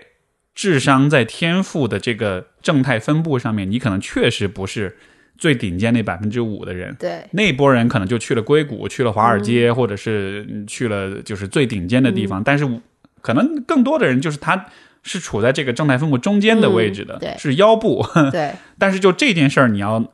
要看清楚，要承认的话，其实并不是那么容易的。尤其在比较年轻的时候，那个时候就大家都是有很多幻想，有很多期待。对，我觉得每一个年轻人都是自视甚高的。而我现在觉得，那个时候你就该自视甚高，就那个时候你自视甚高是一件好事儿。当然了，就是对我，你觉得说特别对，不是说你承认自己平庸就承认自己碌碌无为。我觉得之所以我一直在跟大家说接受自己平庸，像我接受自己就在各方面都 OK，其实是。让你能活得更加舒服，就是当你有某一方面做的不太好的时候，你不会一直的苛刻自己，说：“哎，你怎么这样？你怎么那么差劲？你为什么就没有这方面的天赋？”你说这个让我想到，因为之前你那个微博不是就是征集问题，有一个朋友就他提了一个问啊，我都记下来了。他就说如何在高手如林的环境里，我也想说这个降低对吧？降低焦虑，并且坚定提升自己，如何给自己洗脑，给自己足够的信心，这就是自视甚高嘛？其实。就是你会觉得我在一帮高手当中，我得想办法让自己觉得，哎，我跟他们是一是一样的，是一个水平的。其实也许不是，就就当然这个状况有很多，也有可能是因为你确实还没有很好的提升你自己。对，但是也有可能就是别人就是高手，你就是够不上、够够不着那一点。就像比如说我看到那种智商特别高的人，他们在学术上的成就也好，就是很甚至说就在成绩上的这种成就啊，这些什么的。可能你就是不行的，你就是没有别人那么厉害，你也别想着就是你要一一定要达到跟他们一样的那个水平。对，我觉得就是，呃，我不给我没有观点啊，因但是我在这儿我有一个例子。对，那天我跟姥姥聊天儿，她不是刚参加完铁三嘛，然后拿了一个成绩，然后是第三，但其实呢，一共好像才十三个人参加比赛，然后而且她跟我说是因为有好多厉害的人没去。当然了，姥姥也很厉害，维亚也很厉害。但是那天我们俩就没没录在音频里，是关了音频以后，我们俩聊到这件事儿。他就说，当咱老百姓的博主实在是太好了，说因为你知道吗？就是那些其他的真正有成绩的人，他们很厉害，很厉害。就那些运动员拿拿真正拿前应该拿前三的，包括像他说给他很多建议那个第一名。就是好像那个人快了他快十几二十分钟是吧？快了他四十多分钟啊，四十多分钟，对啊，这是好大好大的差距。他是那个阳朔的那个纪录保持者嘛？啊，OK，就是这些人他们很厉害，但是大家反而对他的仰慕没有对维亚高啊，因为大家就觉得你就是高手，对，你们就是高手如林，你是高手，你就该得第一，你就是体育好。但为什么大家觉得维亚就是特别了不起，让好多人也。甚至为他感动到哭呢，其实就是因为大家觉得啊，你其实也是一个普通人，所以我觉得当普通人的好处是什么？就是你只要稍微付出一些努力，取得一些成就，你就能让自己和周围的人都特别高兴。对，对吧？是是是，就好像是有有了这种自我突破的这种这种过程。对，确实是这样的。我觉得这个。我觉得这比这个也可能是当时我留学的时候的一个对我很深的一个影响，就是老外的那种观念，就是觉得每一个人都会认为自己一定是会很优秀、很出色，在某些方面很厉害啊什么的那种那种想象。然后，但是有可能你就不行，就就这个真的是我我这些年就是更呃让我变得更平和、更谦和一个很重要的一个领悟，就是我真的开始认为说我有点放下了对自己的那种。期待觉得自己要成为一个伟大的人，甚至我以前的想象是我要成为一个有点影响历史的那种。我真的是会，就是我不知道是一什么方式，但是就是那个想象是理想状况下我应该是那样的人。你问一个小朋友说：“你将来长大想来干嘛？”我要当总统。每个小孩其实都是这样的，他想去能能当真正的意见领袖。没错，没错。但就是也许你真的不行。就这个这种状态，不是说我就自暴自弃的，就是就是承认你的普通不等于是选择碌呃碌碌碌无为和自暴自弃，你还是可以很努力的活着，但只是说你对自己的那个定位，就是我的位置大概是在。对吧？正态分布的可能不是前百分之一或者百分之五，但是我能达到，比如前百分之二十或者是百分之三十，其实就 OK 的。你在某一方面，就是你不是所有的方面都是居中的，你有一些方面稍微好一点。嗯，而且就你刚才说的，成为意见领袖这种，在历史上留下什么浓墨重彩的一笔，我是觉得，你看我现在，我刚才说的什么都不行，但是我确实自认为我真的是一个 opinion leader，对吧？我觉得我在这方面做的非常好。哎呦，这么不要脸！可以的，可以的，这才是 opinion leader 必备的品质，对，就是我真的是有不为你自己说的话感到感到羞愧。啊，我从来不 别人感到羞愧，你知道吗？我一般都是我在别人节目上说了什么，别人说说老师，我一会儿能把你这段删了吗？我们觉得这段有点不太好，就是为什么呢？你看我我一直在我说我很平凡，我跟大家说平凡 OK。这件事儿，我只要影响到了一些他们正在挣扎的人，让他们变得更加的开心、更加的自洽，我觉得这就是一件很好的事儿嘛。嗯，我经常收到来自粉丝的私信也好，微信也好，就是特别感谢我们，然后他们往往都说的是。类似于我以前就觉得我一定要，我就活得特别的钻牛角尖儿，我就一定要特别成功。然后你们让我放下了很多，我觉得也不知道是夸我们的还是骂我们的，但是总之让他觉得现在心态更加平和了，这就是一件好事儿嘛，对吧？你你现在还在还在练八柔吗？在练，我最啊近、我今年下半年啊，不是我今年整体练的都比较少，比较少啊。我我觉得我我不想承认，但是我觉得我中了那个魔咒，什么魔咒？就是蓝带魔咒。啊，就是就是就是在蓝带之前就会放弃的那种，是吗呃，？就是蓝带以后，就是你知道哎，你拿你哦，已经你已经生了，对我升了啊蓝嘛，就是蓝带是我记得是一个就流失率是最高的，对对对是百分之多少？我记得特别高，好像七十，就绝大多数人都是在蓝带都是在蓝带放放弃弃的。嗯，我必须得说，我我现在还是我坚定的，我肯定说我不会放弃的，我还会回去上的。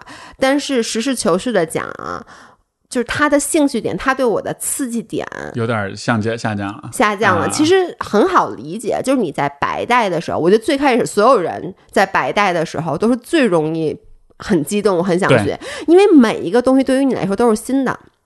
然后技术也是新的，然后呢，你练习的过程，你每打一场实战都是不一样的，所以它就会源源不断的有很多的新鲜感。然后呢，我还特别喜欢你之前说过一句话，就是柔术是能 check your ego，嗯，对，就是它带给你人生的体验也是不一样的。我当时练柔术的时候，我觉得我去，我简直就是如果 新生，换了一个人。但是呢，因为也练了两年、三年了，然后拿了蓝带，到后来就是现在是一个什么状态？我不知道你有没有，就是蓝带其实学的技术和白带没有区别，很多都差不多，对，就还只是你得更熟练、更更纯对，熟，就只是你对这个技术的领悟需要去有所改变。对对，就是、嗯其实你说技术还是那些，你该学蝴蝶学蝴蝶，该学封闭式学封闭式，然后呢，该学过腿学过腿，对不对？然后呢，老师教的技巧，其实你发现可能跟着时代的进展，它有一些改变，但基本上是没什么变化的。你就靠你自己去领悟，这个时候就是老的东西，你能不能去把它炒出新花样？而我又是一个，说实话，我是一个需要新鲜感，是吗？需要新鲜感的人。然后呢，所以我就就最近确实去的比较少。所以你不是跟我说明天跟你上大课吗？当然，一个是因为老爷公要来，要没有的话，我也是，我现在不太敢了都。怕了呀你老不打就怕了？啊！你你会不会老不打就怕了？所以我得一直逼着我自己，一周至少至少打一回那种的。对，呃，这个真的回去以后也要去练。对，别放弃，别放弃。嗯，哎，我刚才我刚才说到八柔这个，嗯就是你等会儿有问题是吧？啊，等会儿我最后补一点，就是我刚才其实提到八柔，就是我觉得也跟前面那个问题有关，就是嗯高手如林的那个环境之下，你怎么保持自信？我真的是练八柔以后，我们馆里有些子代，嗯有些宗带，甚至有些蓝带，嗯，就你跟他打的时候，你就知道说，有天赋的人他的水平是。就是你永远赶不上，对，所以我反而是觉得在高手如林的环境里，能够什么什么能够什么降低焦虑，嗯。我觉我觉得就是不要想不要这么想，你就你就承认你就是那个位置，你没法跟高手站在并这个叫是就是怎么就比翼哎比并肩齐行那种 比翼双飞是吗？就是你没法跟他并肩并肩同行，你就是在他后嗯面，你就是得带着那个很谦和的那个他很厉害，我很普通的那个心心态去去看这些东西。我觉得这这个这种感觉在练八柔的过程中，真的实在那个，因为他的比较非常清晰。然后那种天赋跟那种运动能力的那种差异，包括那种就是，比如说有些人是同时跟你开始的，对，他的进步速度比你快，快就是无法想象。对，所以我倒觉得就就放下吧，就不要不要不要对自己有太多过多的那种幻想。哎，你发现没有？这个就跟你年纪越大，你越能看得开一样。其实练柔术也一样，你学的越多，你越谦卑。对，我刚开始学的时候，我就是你那个状态，而我是班里，我觉得算是学的比较快的，是因为我当时特别喜欢。我除了在课上学，我回家还是在 YouTube 上面去扒各种视频，然后我就每打一场实战我都要赢。嗯，就是如如果和跟我一起学的人，就是重量级又差不多的，of course 我是要赢的。而且我跟比我高的、比我学的久的人，我也是心里期待要赢的，就是那种要赢的心态是非常非常强烈的。而你没发现吗？就比如像现在，我是一个蓝带，坦白讲，我是拒绝和白带打打实战的，尤其是我觉得三条以下的白带，因为他们太猛了，就是。比如说平时在 roll 的时候，像我现在就是我特别的惜命，特别的佛系，就是有一些动作，我觉得拿捏不稳，可能做了会受伤。比如说我很少去现在就就把别人往上面挑着往后扫，啊，就这种，因为你觉得他受伤的几率非常大。包括很多时候，比如说我拿到了把别人拆把，我其实使劲攥，我一定能攥住那个把，但是我下了课手一定巨疼。如果是以前，我是死都不会下手的，但现在我就说。哎，他差两下，有点时间。我说亲，我放开，我放开。就是你其实越来越，我现在越来越把这个柔术当成一个调剂品，嗯，就是我去那我学一学技术，然后我很开心就可以了。然后呢，但是所有的白带你会发现他们是真玩命，我觉得也是因为他们不知道怎么收着那劲儿，对，就特别容易受伤。他我他只能用劲，他没技术就只能用劲儿嘛。我所有的伤基本上后来都是跟白带打受伤的，尤其是跟白带的男生。啊，所以后来我基本上我就说，那我就不跟他们打了。我我现在就只跟比我 level 高的人打，而且你发现 level 越高的人，像宗代经常送我各种位置，他们一点都不在乎这件事儿，就送给你了。对对对对对，是哎，但是你知道我有一个问题，就是我现在心态啊，我完全能接受说。跟我，比如比我厉害的人，有些人就就天然突然非常有天赋，跟他们比我输了，绝对没问题。但是我还是会不太能接受的，就是跟一些之前不如你的人，尤其是你知道，我今年没怎么去上课，今年可能加起来上课的次数没有超过二十节，我觉得就上特别少，我那表上就是稀稀拉拉的。然后呢，你就会发现，因为人家都去上课了嘛，所以之前就你觉得你一打一准儿的人，现在发现，哎，我去打不过了，打不过了。就是哇，他们现在过腿好快呀、就怎么想的？他们整个那个思路变得特别清晰。这个时候我就会打完以后就回家就想，哎呀，我真的应该好好去上课的，但第二天又不去。没有，这没办法，因为就是他练得多，他动作就是熟练，他就是比你厉害。但是你的心态其实就是你发现没有，就是你完全可以，我现在的心态就是我完全可以接受。很多人天生比我厉害，对，但是被别人长江后浪推前浪 赶超的感觉是最不好的。哎，但你不觉得这个同时也对你，就是对我们可以是一种鼓励吗？就是你看，其实有些人他就是比较勤奋，嗯，他才变厉害的。对就是他反过来又有点跟前面那个看法有一点相冲突。就前面那个看法是你很有天赋，你就别想了。但是同时你又会发现，天赋又不完全决定所有的事情。嗯，你如果在更花更多功夫、更努力的去投入的话，你其实也会，就你至少你自己的，你跟你自己比的话，嗯你的那个增长其实依然是会很快的。哎，你说这个特别好，我觉得小时候啊，我特别瞧不起勤奋，就是你说我。你说我刻苦，你骂谁呢？你才刻苦呢！你们全家都刻苦，你有过这个阶段吗？呃，我我一直都不是一个特别刻苦的人因为，我小时候特别害怕别人说我刻苦，我觉得这就是骂你笨呢，你知道吗？啊就是我真的小时候是那种。也不是偷偷学习吧，但就比如说我前一天晚上学了，第二天别人问你说，哎，你你学了吗？嗯，啊，没有，我昨晚上看电视，我逛街来着，真的就就说的就是我，然后考试明明觉得自己考还不错，人家说你怎么样？我说哎呀，我真不知道，我说我好几道题都拿不准，其实心里拿特准。啊，就我我是那样一个人，我觉得勤奋就是在侮辱我的智商。哎，但是活到了这把年纪，我觉得这个世界上就没有比勤奋更加宝贵的品质了。就是勤奋和坚持真的太厉害了。这个我在我们那个博客里说了好多好多次，就是你看我们俩，其实，在博主里面真的要啥没啥。就是很多博主真的很漂亮，然后你说如果说运动博主吧，那人家运动体育出身的人，简直那跟我们就不是一个 level 的。然后你说生活方式吧，我们又没有人家那种过，因为我觉得生活方式博主很多是过得很小资，他很能永远把最新的东西带到你面前，这个我们做的也不好。然后呢，时尚就更甭提了，我一共就三身衣服，我永远都只穿那些衣服。就是你其实在，而且在你说年轻。你又年纪这么大了，你一个 三十多岁人，我们创业都三十多岁了，你在一个平均年龄十几二十岁的这个行业里面，你永远是劣势。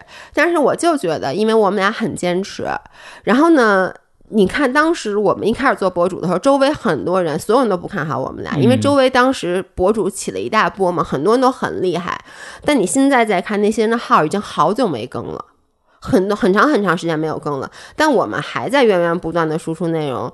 就是说白了，就是你勤奋。刚才我也说了天赋嘛，和天赋比，你可能永远比不上那些有天赋的人。对，但是呢，你能把他们熬死，你就在这儿扎根，我就不信了。除非你可能最后会留下俩人，但大部分人中间熬不住就走了。哎，但是你们的坚持，你觉得是真的是那种，就是有一种苦大仇深的那种在坚持，还是说其实这事儿多少它是一个对你们来说是一个，就像是很很适合你们，或者说很自然而然就想做的事儿呢？就是你的动力是真的是来自那种靠毅力、靠 will power 的吗？？那我干嘛不在公司上班啊？我当时公司挣的可可可挺多的，后来因因为因为我的观察是，我觉得其实我我我感觉其实你们俩做这事儿是多少是和就是你们自己心里面那个愿意做的事儿是就是是对齐的。就是我很喜欢一个说法，就是你跟你的灵魂是 aligned，是对齐的。你做的事情是符合你心里的那种倾向也好，那种那种愿望、那种取向。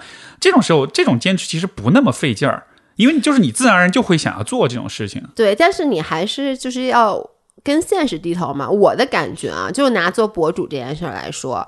就是大家一开始做博主，肯定我觉得都有分享的欲望，然后呢，肯定也你不可能你不喜欢你去做博主这件事儿嘛，因为博主一开始都是不赚钱的，但是呢，你必须要能承受很长时间不赚钱，对，确实很苦。我觉得不赚钱不是大问题。像我们俩，我我之前说过很多次，我们俩在第一年的时候就是不接广告嘛，我们俩自己说不接广告。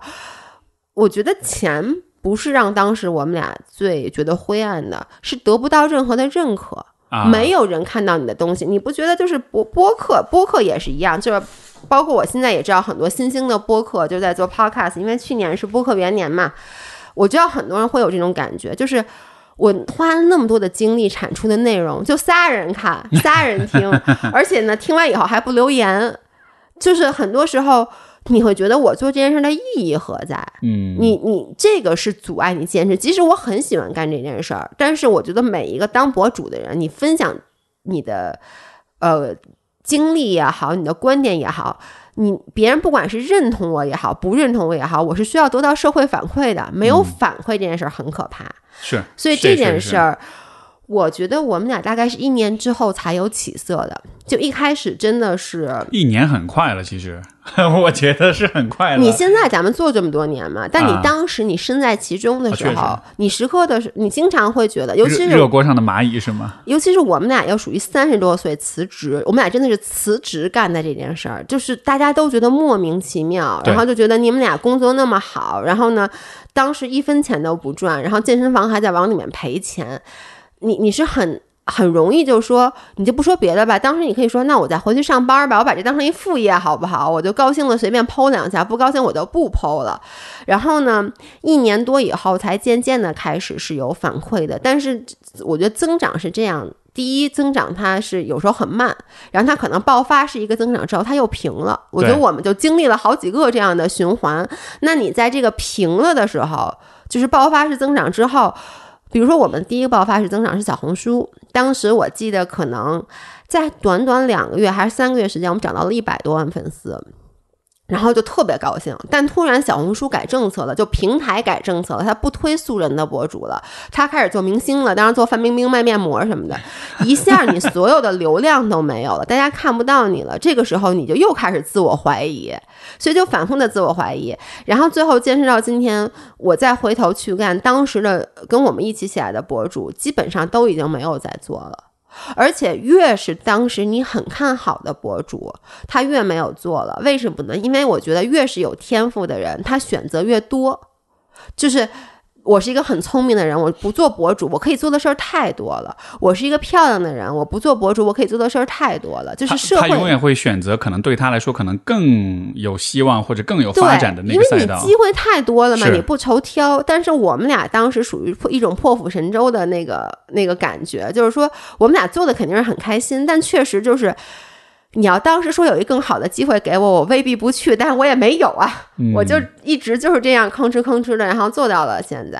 哎，是我觉得，所以这其实也像是一种，哎，这说的有点成功学啊，但就是，对对，是成功学。哎，对，这就是这个其实是一种，我能不能这么总结？它像是一种普通人的成功学，就是当你承认说你其实不是最有天赋的人，你其实没有那么多可能性之后，它反过来反而能给你一种确定性，就是说。我就不会去想我什么事儿我都能做成，但是这个时候你反而会很脚踏实地的去考虑什么事儿是我确实真正愿意做的，真正愿意做，而且确实是有可能就是通过坚持，通过有限的天赋之下，我也能做成的。这样子反而就就更，你反而坚持更久一点，你你反而更长性一点。对，因为没，因为大部分人都是没有天赋的嘛。但是我就觉得，你只要坚持做一件事儿，你就每天都干。我觉得就是什么铁杵磨成针，就是 真的是这样的。我你不会太好，你你肯定不会特别特别差，至少你说。我更了两百期播客呢，对不对？而且我觉得我们播客，我承认我们起点很高，因为我们做播客的时候已经有了做了两年视频了，我们是站在一个比较高的起点。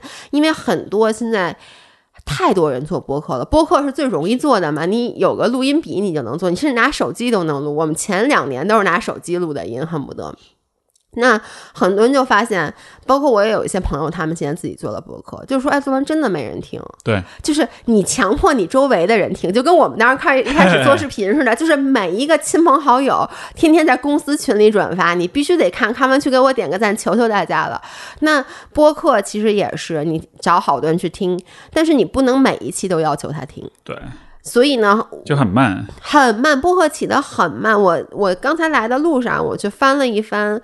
有几个我之前关注的小播客，就是我觉得挺有意思的，然后内容挺有趣的，然后能感觉到就是普通人录的。然后当时每一个人在开头的时候都志向满满的说：“呃，我觉得这个录播课对于我人生帮助好大，我要一直录下去。”然后一看已经停更，可能十个月了这样子。是是是，哎，其实我你说这个录播课这个这种坚持啊，对我来说，这个坚持的方式特别特别简单。我一直我自己的一个呃，做很多选择、很多判断的方式，就是这事儿能不能让我头皮发麻？就是我跟人聊天儿，会是把我是是能把我聊得很嗨的，嗯，好的聊天是会让我头皮发麻的，所以我其实就一直在追求这个感觉，因为我了解我自己，就是有些事儿是能让我有这种感受的，但不是所有的事儿都会有。比如说拍 vlog，我可能就不太会有这种感觉，所以我没有去做视频，就暂时还没有去。但是我知道，我跟人聊天是能到这个状态的，所以你知道，就在做播客的过程中，其实有好多好多时候，我就觉得，哎，我不想录了，就有可能是我这周我不想录，有可能是我以后我都不想录了，有很多很多时候我都会有这种感觉，但是就会觉得有点可惜，觉得，哎呀，那个那个头皮发麻的感觉，我还是想再来 再爽一把那样的。很多时候其实就是这种非常感性的一个动机在一直在推动你，因为你就是你什么有没有反馈也好，有没有收听也好。有没有赚钱也好，就这些到最后，就在你最最最无聊、最最最没有动力的时候，那一切都没有办法驱动你了。最终，我觉得还是来自一个特别内在的一个动力，就是我觉得就是跟人聊天，有的时候这个聊天过程会让我觉得很开心，会让我有些启示，会让我觉得哇，就有一种往前走了的感觉。嗯，那你自己有没有停更过啊？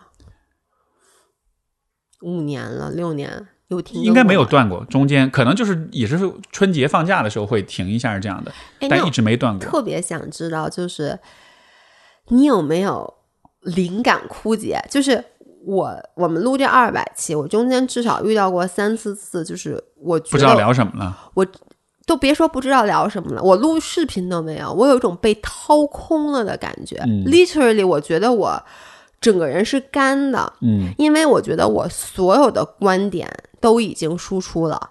你人的观点就那么多，你不同的事儿，针对不同的事儿，你观点还是那样的。我觉得我把我所有的观点都输出了。我觉得我把我从出生那一刻起到今天所有的我能记着的还有点意思的事儿，我全都给大家讲了。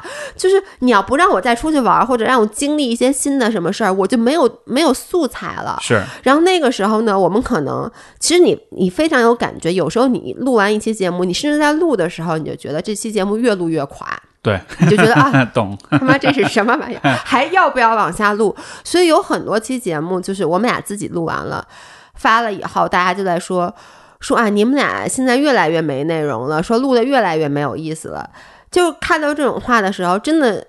怎么说呢？我就想说，用着你说吗？我他妈不知道我越来越没意思了吗？然后，但是我又同时我又为什么没有停？就是因为我发现，即使我很没有意思，但第一，就像你说的，录我特别喜欢录播客。那之前我还跟那个维亚我们俩聊，就是说我们俩问对方你最喜欢咱们这么多工作，我们基本上分成了拍视频，然后呢做策划，然后写文案就写东西，然后呢拍照和这个播客播客。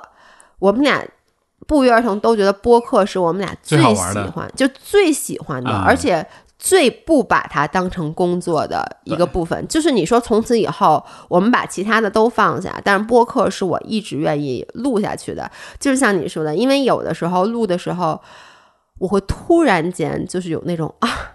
人生大彻大悟的感觉，你会有一个 epiphany，对对对对对，就就是就是头皮发麻呗。对，就是在莫名其。妙聊聊的时候，突然间发现说，哎，这事儿我以前怎么没想到啊？就就原来就这么简单的一件事儿，你其实是因为录播课就把它解决掉了。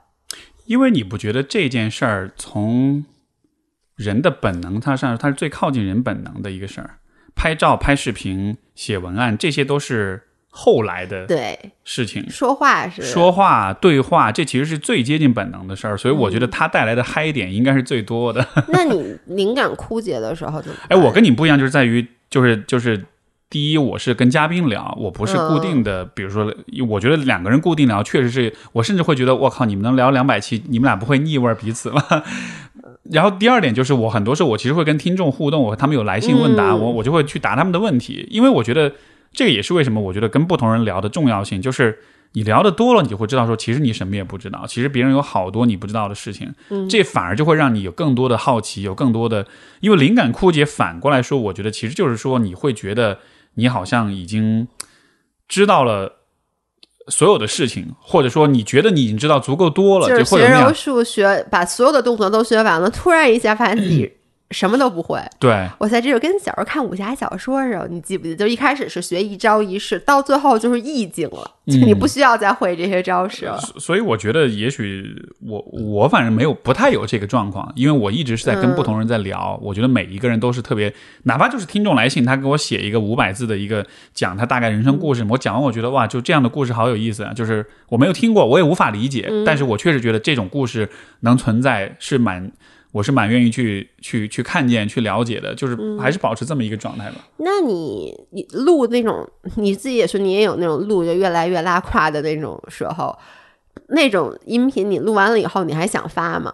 相对比较少，更多的是比如说我今儿状态不好，因为有的时候就是、比如脑子不太转的有点木有点慢，木那种。对对对，嗯然后可能就对自己的表现不满意，但总体来说我觉得就还行，对，就是还能聊下去，然后就就就能发。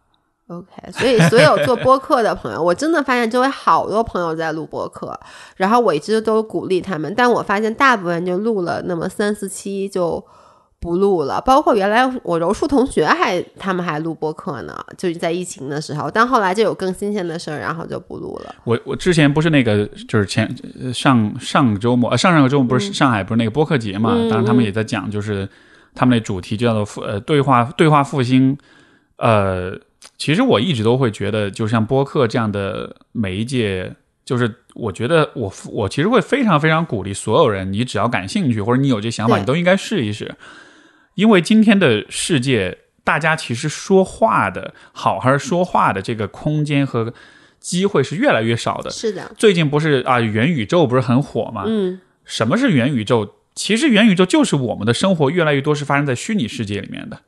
就是你看，其实想想看，今天我们的很多很多的事情都是在手机上完成的，嗯越来越少的事情是在现实生活中完成。比如说现在你要去提款，你要去存钱，你要去转账，那都是手机、支付宝，对吧？对以前欧很 old school 的做法是，你要去银行，你要填个单子，那钱拿出来也是现金拿在手里。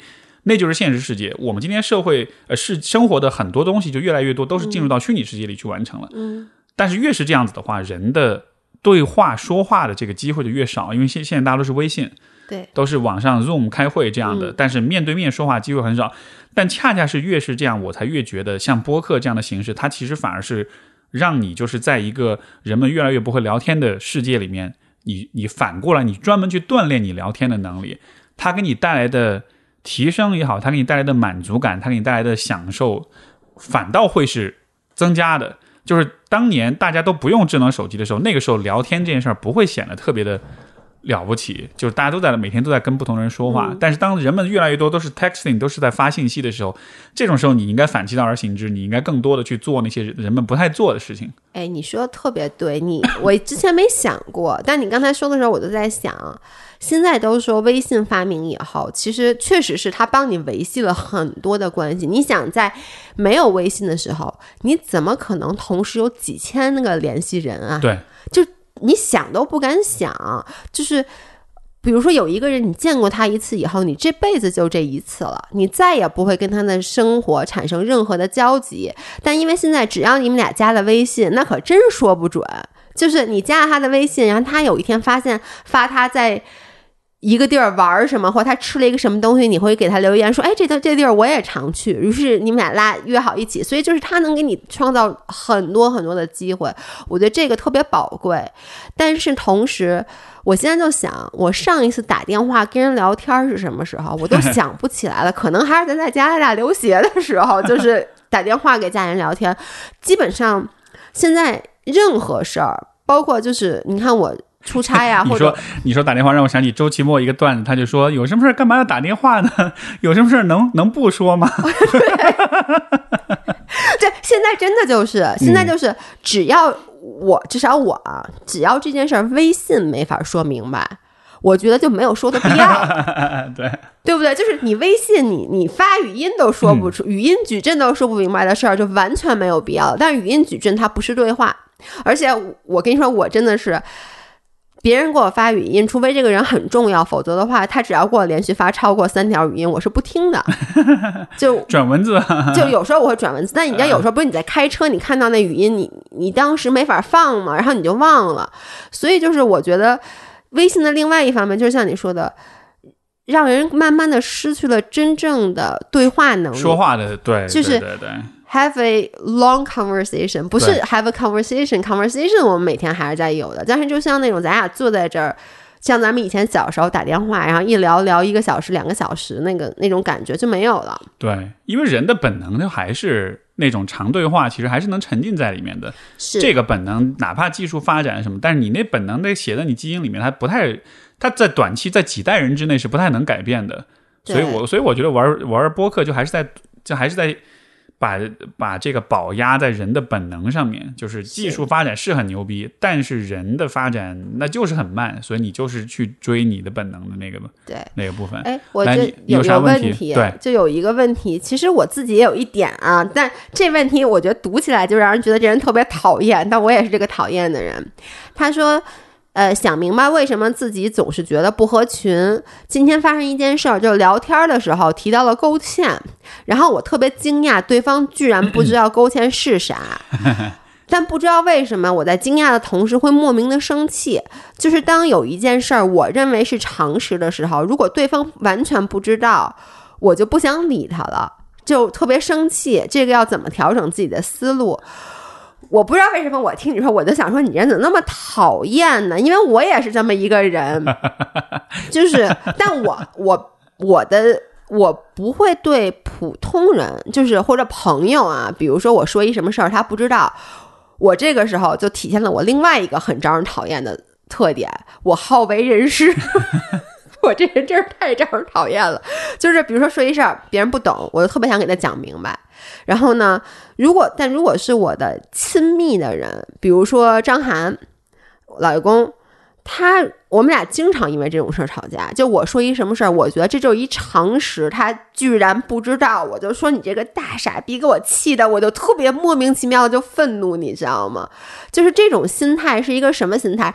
我后来自我反思啊，这就是一个宽于利己、严于利人的心态。哦，这个我嗯你会吗？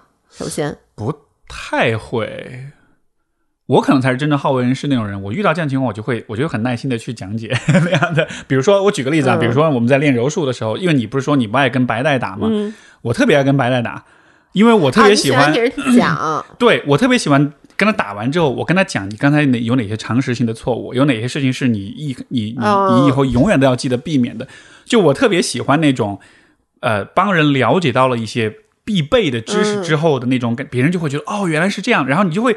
就是就是你就能想象他们会有很大的提升，嗯，然后那个提升就好像是那是我的功劳的一部分。哎，你知道好为人师是一个特别招人讨厌，好为人师就是自视甚高的一个衍生品，你知道吗？哎，但是你会愤怒，这个会、呃、会不会有一个区别？就是说，呃，这个常识你让他知道了，呃，就是有些人他可能你跟他讲了，他也依然拒绝去了解，或者说，就你没有办法想象他会因为这个知识而提升，可能他比较顽固，可能他比较封闭，就这个跟他之后的反应会有关系吗？嗯，其实我看这个留言的这个五人，我觉得，说实话，我觉得你需要自自己调整，因为 我我就拿我自己说啊，我有时候做完这事儿，我自我反思，其实就是我刚才说的，就是你觉得他你怎么不会啊，然后就觉得你很笨，然后你就会很生气，其实就是一种你对别人不够宽容，哎就你不能允许别人。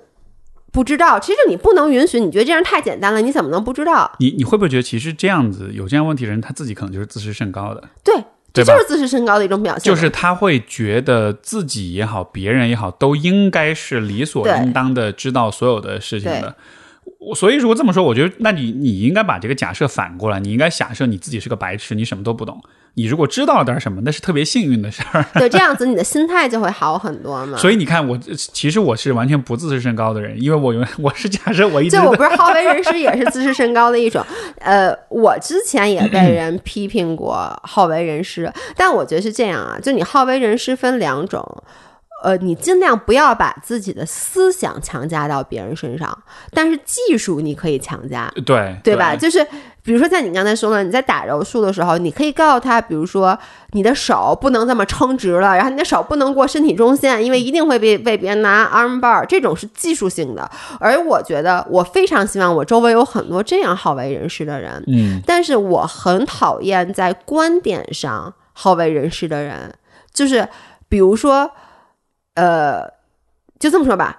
你我不知道 arm bar 的这些原理，我不知道这个技术，他可以接受，他给我讲这个技术，他说你怎么能不知道这个技术呢？他给我讲了，我觉得这个 OK。但如果他觉得你怎么能不知道这个技术呢？嗯，就是他是等于是从一种观点上来说，你你这么简单一个东西你都不知道，这个就会让我很对，很愤怒。我很不喜欢别人把观点去，就是观点很鲜明的人。这个我和姥姥其实之前有一期在我们的这个音频里也录过，就是我们俩都是从小到大，我们最不喜欢跟什么样的人交朋友，就是观点非常鲜明且喜欢强加于人的人。这种人会让我觉得很累。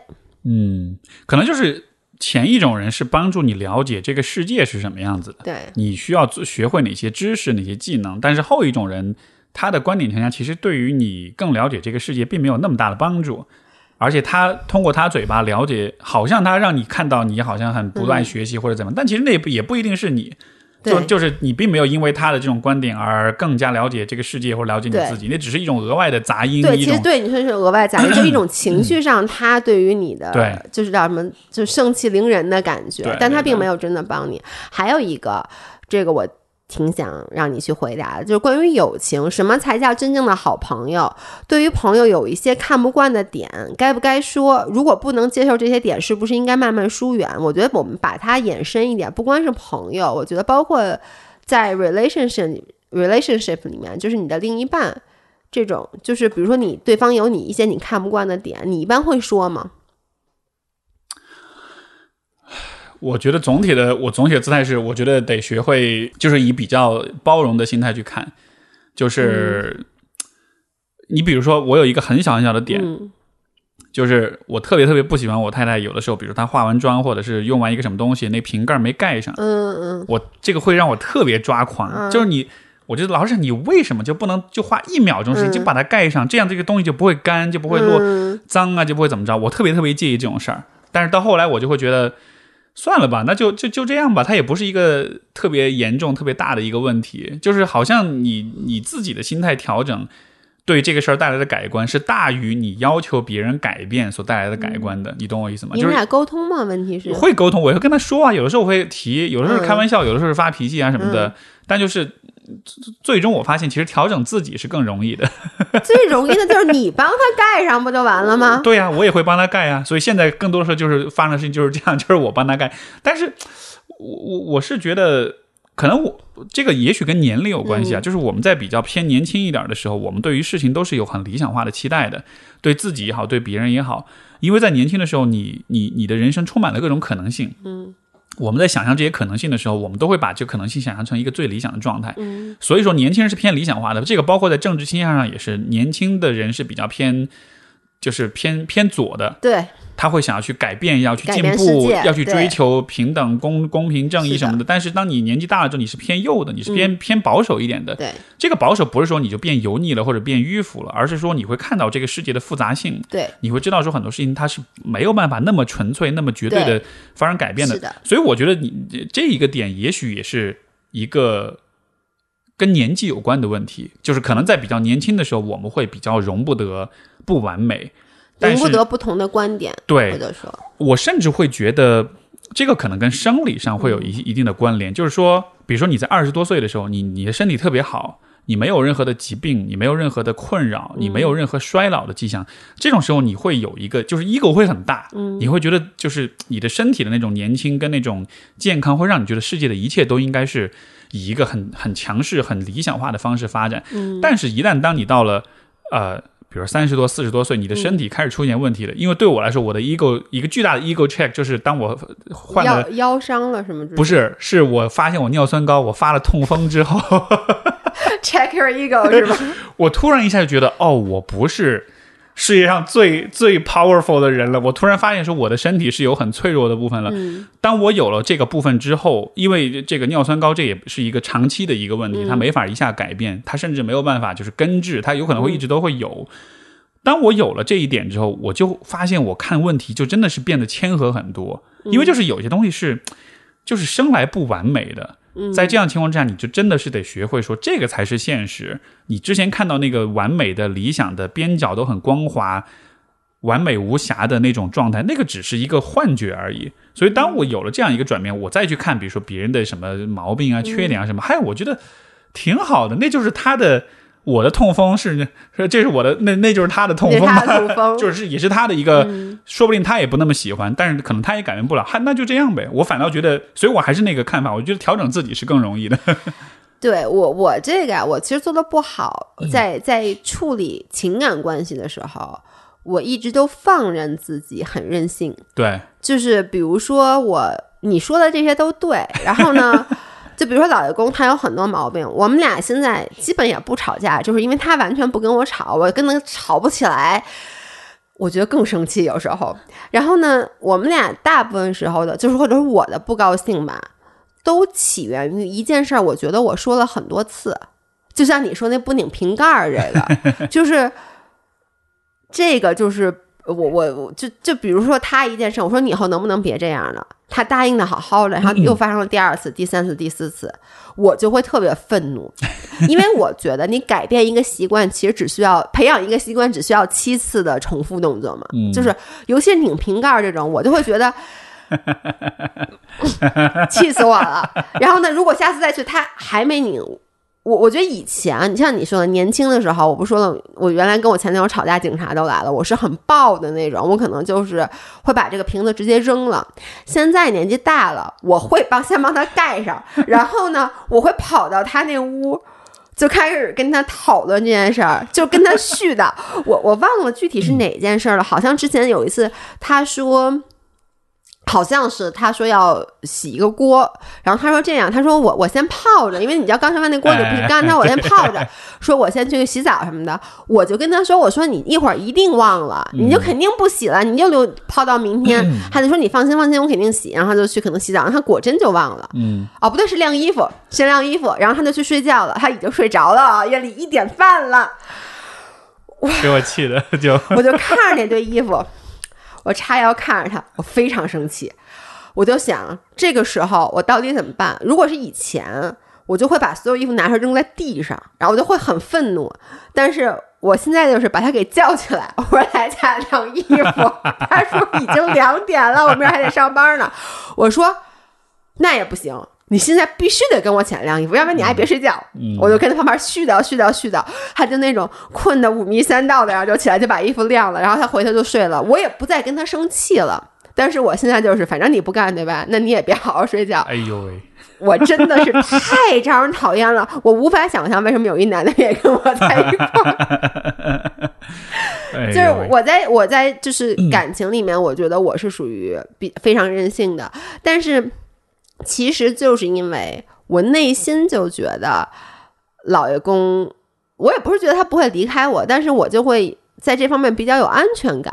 而且呢，我还是我就觉得，如果说我们俩有一天真分手了啊，那如果我现在在感情里受了一些委屈，比如说我明明想骂他，我没骂；我明明想让他去讲夜里起来晾衣服，但是我体谅他，我没让他晾。然后有一天我们俩分手了，我就会觉得我今天的牺牲很亏。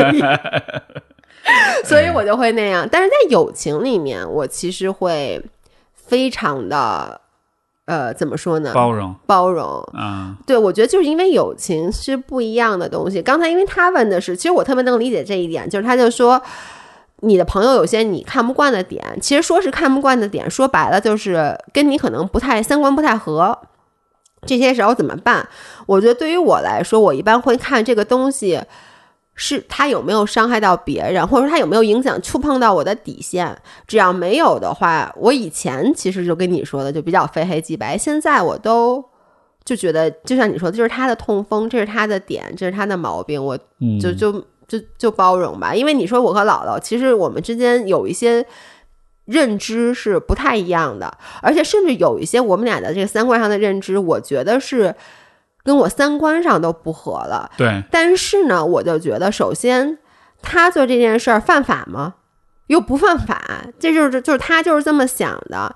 然后呢，他也忠于他的想法。我觉得，但而且他其他地方，他跟我又是非常非常好的朋友，我我就会觉得这件事让他过去。我觉得可能这也看你你看中的是什么。就比如说，我看中的是我跟我太太的。我们的三观是否一致？嗯，还是我们的生活上的这些小细节是否契合？对，如果是比如说。这个问题不是拧瓶盖的问题，是是某一些观念上的东西。对，因为对我来说，我知道我很我是很看重观念契合的。嗯，我那我可能真的忍不了。嗯，但是如果比如说这个朋友他说会因为别人一个常识，或者说因为一个什么小细节而不爽，那你得问问看这这个这个细节上的差异，这对你来说有多重要？对，因为不排除比如说有些朋友他就是真的是底层观念不一样，而如果观念一致对你来说非常重要，是很重要的话，那你就真的得认真考虑这是不是也许这这样的关系是不适合的。但如果是一些会困扰到你，但是它不是最核心的问题的话，那我就觉得就还是想着包容可能会比较好一点。对，而且我觉得你可以去试图理解一下他为什么这个观点跟你不契合。就是举一个例子，我因为咱们出国比较早，然后呢，我原来在加拿大的时候，我住在那个 Church and Wellesley，就是那个 Gay Town，就是全是同性恋嘛，所以我。一直对于这个同性恋啊这些，我是非常非常开放的。我也有很多这样的朋友，但是呢，我周围有一些朋友他们是不能接受的。说实话，一开始第一次我们讨论这个话题的时候，令我非常气愤，就是尤其我周围有一些直男的朋友，他们就是觉得这是不行的，就不是不行吧，就他们会让他们非常不舒服。嗯，然后我嘿，你知道吗？嗯孔同寄生贵，孔同济，这是谐音梗吗？你听过你听过这个说法吗？没有？就是如果一个人很恐同的话，有可能是因为他是深贵。哦，真的吗？对哦，我听说过，但是他们又没有那么恐同，他们只是就是，他们就是跟很多人的想法一样，觉得这东西是能选择的，嗯，就是你去选择做了一个就是没必要的选择，然后呢，反正就是我一开始就觉得这样子的朋友我是不能有的。就年轻的时候啊，我会觉得这简直这就是现在有一个词，英文我不知道你知道，叫叫 woke，啊、对对对就，特别不 woke，他这件事儿干的。觉叫什么觉醒？哎，也不是，不是反正就是他很强的政治正确。对对对，他特别不政治正确。对，然后呢，对嗯我就觉得这跟我三观简直太不契合了，而且我又觉得你这个人的存在就伤害到了我周围的这些同性的朋友，因为我觉得你不认同他们，你就不认同我。但是现在年纪大了以后，我其实。呃我我又跟那些人又成为了朋友，然后呢，我做的就是我们之间，他们也知道我们不去碰触这个话题，因为他们从小，比如在中国长大，然后他们的家里可能是比较传统的那种，尤其是男生，我特别能理解，就是他们确实可能就是看到。同性，比如说他们做一些比较亲密的举动的时候，当他自己是直男的时候，他会不太舒服。嗯，那我就我也要试图理解他们，因为这件事儿，坦白讲，我觉得没有对错，其实就是观念上的不同。然后呢，就是回答那个朋友的问题嘛，就是你要看这个这个他的跟你的这个你看不惯的这个点到底对你有多大影响。如果说他现在对你影响很大，也有可能再过十年、二十年，你突然自己也觉得这件事儿无所谓了。嗯，对，是这样的。有一个你们那个提问有一个问题，我倒是也想问问你啊，嗯社交牛逼症是怎么培养？能怎么培养？这你觉得这是你知道现在不是你没看到那底下有另外一个评论吗？啊说老爷你知道吗？现在还有什么叫社交社交呃社交杂交症，呃这什么杂社交牛杂症，社交牛杂症这是，什么意思啊？我估计就是在。在社交牛逼和社交恐惧之间来回转换，我觉得这就是我，就是社交牛杂症，就是 哎，太厉害了！社交牛杂症，我喜欢这个。我觉得所有人都是社交牛，呃，就是大部分嗯人其实都是社交牛杂症，只是你这个是，如果你把它想象成一个 spectrum，就是想象成一个光谱一个光谱的话，有的人就属于更加。呃，恐惧那一块儿，有的人就属于特别牛逼那一块儿，然后呢，中间有每就你在不同的这光谱不同的位置，然后呢，也跟当时的场合呀什么都有关系。嗯我我认识很内向的人，就非常非常内向，但是他在很熟的人面前，他就是一个非常牛社交牛逼的人，他画的画比谁都多。然后呢，我觉得我是一个什么人呢？就是我看上去非常社交牛逼，然后呢，我之前也在我的播客里面反复的说，我是一个 attention whore，我不想 承认这件事儿，但是。它就是一个事实摆在那儿，就是我很喜欢别人的关注，所以就导致了这种人他就比较容易社交牛逼，但是莫名其妙我又很怕，比如说我很怕打电话，我很就是好多事儿我特别不愿意处理。我之前在我的音频里讲的故事就是我。经常不给粉丝寄礼物，就我答应了说什么那个抽奖啊，什么抽中了老爷给你寄礼物，我老不给人寄，不是我舍不得那礼物，那礼物我早就写好了，我是不想跟快递员啊，有就莫名其妙，人快递员可好了，我就不想跟他有任何的接触。他又不像收包裹，因为我之前跟我我们家所有的快递员都说过，我说有包裹你就放门口，也不要敲门，我自己出门时候自然能看到这个包裹。但是呢，你说你收包裹人一般总是要上门来的嘛，然后就是很多莫名其妙的小的点，我是有社交恐惧的。这个我这个我跟你经历有点不同啊，就是呃，因为我之前不是说我们去国外要去要去融入，要去模仿什么的。我觉得这种模仿也有它好的地方，而我觉得我学到最大的一个好的地方，就是因为因为老外其实特别，就是如果真的要分一个文化差异，我觉得欧美文化是社交牛逼的水整体的平均值是比中国是高的，对吧？因为那何止是高啊！美国人每一个人都是社交大牛逼，我觉得。对，就好像是你在任何场合，你都能跟任何人，就是只要你愿意，你都能搭讪聊起来。对这事儿我其实是有受益的，因为比如说，尤其在上海这种地方，本来也比较国际化，很多老外，包括很多人可能也有留学背景什么的。我发现我在上海，我跟陌生人说话的搭讪的这个概率还蛮高的。有的时候就是，比如坐在餐厅里，旁边坐一个人，然后有的时候是老外，有的时候是中国人，嗯然后就有的时候随便就就说两句就能聊起来。嗯然后但是就这个聊起来之后，有的时候就会有一些很有意思的对话。像有一次我在去出去吃东西，然后旁边坐了一个小哥是新西兰人，然后就、嗯就就就随便搭讪就聊起来，聊聊聊聊到后来我们就。可能就很短，就几、嗯就是几个来回的对话，嗯就已经聊到了说这种这种大城市里面的孤独感啊，就到这个层层面的话题了。就你就是你跟陌生人，你是很就几句话，人就开始交心了的那种感觉。但是就对我来说，就是这种对话就特别容易。包括之前有一次在柔术馆里也是，我跟一个哥们儿，他是斯里兰卡的，因为我之前刚好去斯里兰卡玩儿，我就跟他聊，我就说啊是一个宗教国家啊什么的，他就说对宗教信仰什么的，然后我们就也是就几个回合就说到关于死亡的问题，嗯。然后。所以我不知道这算不算某种意义上的社交牛逼，就好像是你跟一个陌生人可以很快的进入到一个或者进入比较深的、很深的一个对话嗯，而这个我觉得就跟当时在加拿大的时候的那种那种影响是有关系的。就是社交牛逼怎么培养，就是在于你得有那么一个呃环境去熏陶你，让你意识到说这样子的说话方式是 OK 的。因为我觉得社交社恐吧。一个核心的问题就是，他们对人会有很多假设，嗯，会觉得如果我做了哪些事情，这是不 OK 的，别人会不喜欢，会不开心，会不喜欢我，会会反感我啊，或者什么的。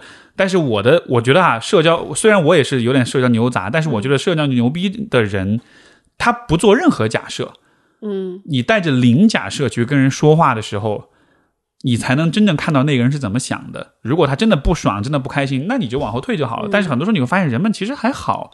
大多数人给你的反应是还好，他没有觉得很被你的社交牛逼给冒犯的。而且就算冒犯到能怎么着，他也不能打你，对不对，我我是 我其实能理解你，我的社恐就特别莫名其妙。我在一个完全就是新的场合，我永远是那个社。就是 butterfly，就是我特别能跟陌生人打开一个 conversation，然后我也是能聊到很深的话题，就想深想浅都可以。我觉得我是觉得社交牛逼有一个很重要的一点，就是你要能放松自己，能自黑。就是我觉得这个是社交，就是因为没有人喜欢一个自视甚高的人，就你能理解吗？比如说在一个大家都不太认识的场合，然后一个人上来就说啊，我这人如何如何厉害，我怎么怎么着。就我想他是想学一些社交牛逼的方法嘛，就这个粉丝留言，那我觉得是不行的。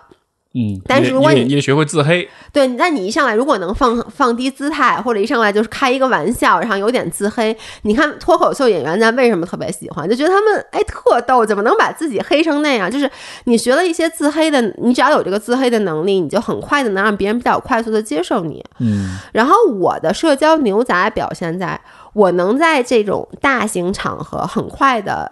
接触到很多人，加很多的微信，但是我很不喜欢后面的 follow up。对，就是我就觉得这是一个 one time thing，就是你能就跟一夜情一样，就是在这个场合咱俩聊聊天儿就可以了。但是我不会去说，比如加了微信回去以后还说，哎，咱们哪天在一起约吃饭啊？我从来没有做过这种事儿。因为有的时候你逢场作戏，大家都很嗨，哇，觉得聊得特别投机。对但是后回头你再联系，就觉得哦，你好。对，而且你就觉得当时嘛，因为我就比如说我经常去一场合，你说我杵在那儿，我不说话，我能干嘛？我什么都干不了。那我今天来这个活动，我的目的就是说话的，那我不介意就跟所有人说话。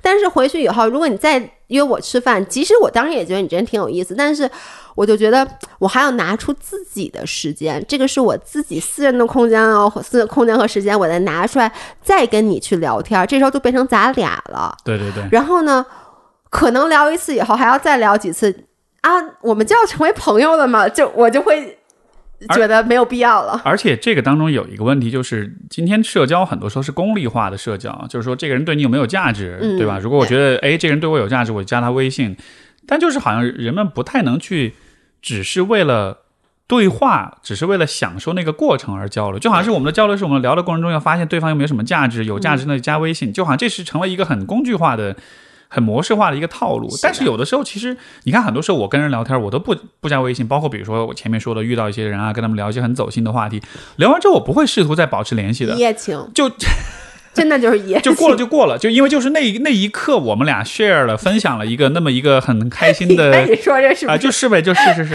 确实是，对对对。然后就就你只是为那个体验而已，然后你不需要觉得说好像这事儿一定会导向一个什么友谊功利性的交换什么，所以我反而很 OK。比如说去参加像你说那种，我也很多这种时候参加一个活动，跟有些人聊的挺好的，而且我也能从对方的眼神当中看出来，对方好像是在试探，哎，要不要做个朋友，加个微信？但我就会很看很很 OK，就是说我不说这话，嗯然后包括别人有这个感觉的时候，我虽然知道我有一个压力是我要跟他加微信，嗯但是我依然不说，我就不。嗯。甚至有的时候别人说，哎，要不要加个微信？我说，嗨，没关系，就咱们就就就聊得开心就行了。哎，你这种拒绝也是很伤人的。我是只要别人说加微信我就加，但加完以后，比如说他过段时间跟我聊，说什么约什么喝咖啡什么的，我可能就会找一些理由就搪塞过去。我还有个套路是，我有一个工作号，我就会给他们加工作号，而不是个人号，啊 所以就搪塞过去了。对对，OK，咱们再回答快问快答最后一个问题，吧我。也觉得咱们时间有点长对对对就是呃，这个也也辛苦听众们听了，因为这期节目确实是一个陪伴式的节目，不是一个干嘛辛苦？我在你们多干，我跟你说，你们要不愿意听。我跟你说，我是一个很在乎别人对我看法的人。我在我自己的节目里，我说不出这种话来，就是有的时候底下会有人留言，就说 你们这节目越来越没意思了，或者说这俩人实在太聒噪了。哎，对，这是我另外一个问题，啊、就是你对于这种播客底下的负面评论，因为你除了你只有博客嘛，我们还有别的，就是这种负面评论，你从来都回复吗？我不回我也是，啊、我从来都不回，就是所有否定我的东西。如果我有很多，有时候我是真的觉得我有错，就比如说我之前去徒步的时候，然后我在那个河水里面洗了头，当时我真的不知道，然后领队跟我们的说的是怕我们感冒，然后我当时想，那我感冒我也要洗头，我就就洗了，然后我在播客里面也讲了，好多人就留言就说我没知识，说因为这个其实是污染，啊，洗洁精、洗洗对发露、你洗发水可能会污染。染，我根本就没有想这事儿，因为我觉得那好多好多的水，我确实这方面没太多知识。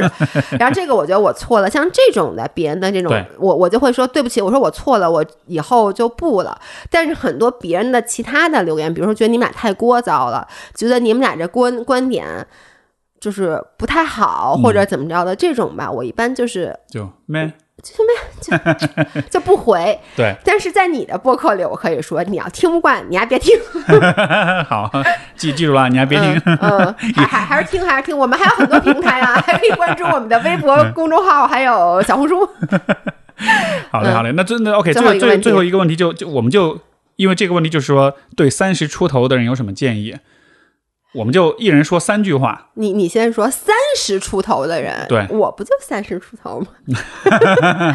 或者我也不知道，也许二十五出头的人，嗯我 whatever，反正就更年轻一点，嗯其实就是对过去的自己的一种一种建议吧 OK，先说。我的三句话是：第一是养成运运动健身的习惯，不是为了身材，不是为了美，嗯是为了健康。嗯第二，我觉得要试着去学一些有关理财跟投资的知知识知识。话跟我说也也是对的，就就真的就是这个，嗯我觉得特别重要，就不是说是为了要赚钱、要投机什么的而是说你跟钱的关系，我觉得还是非常非常重要的。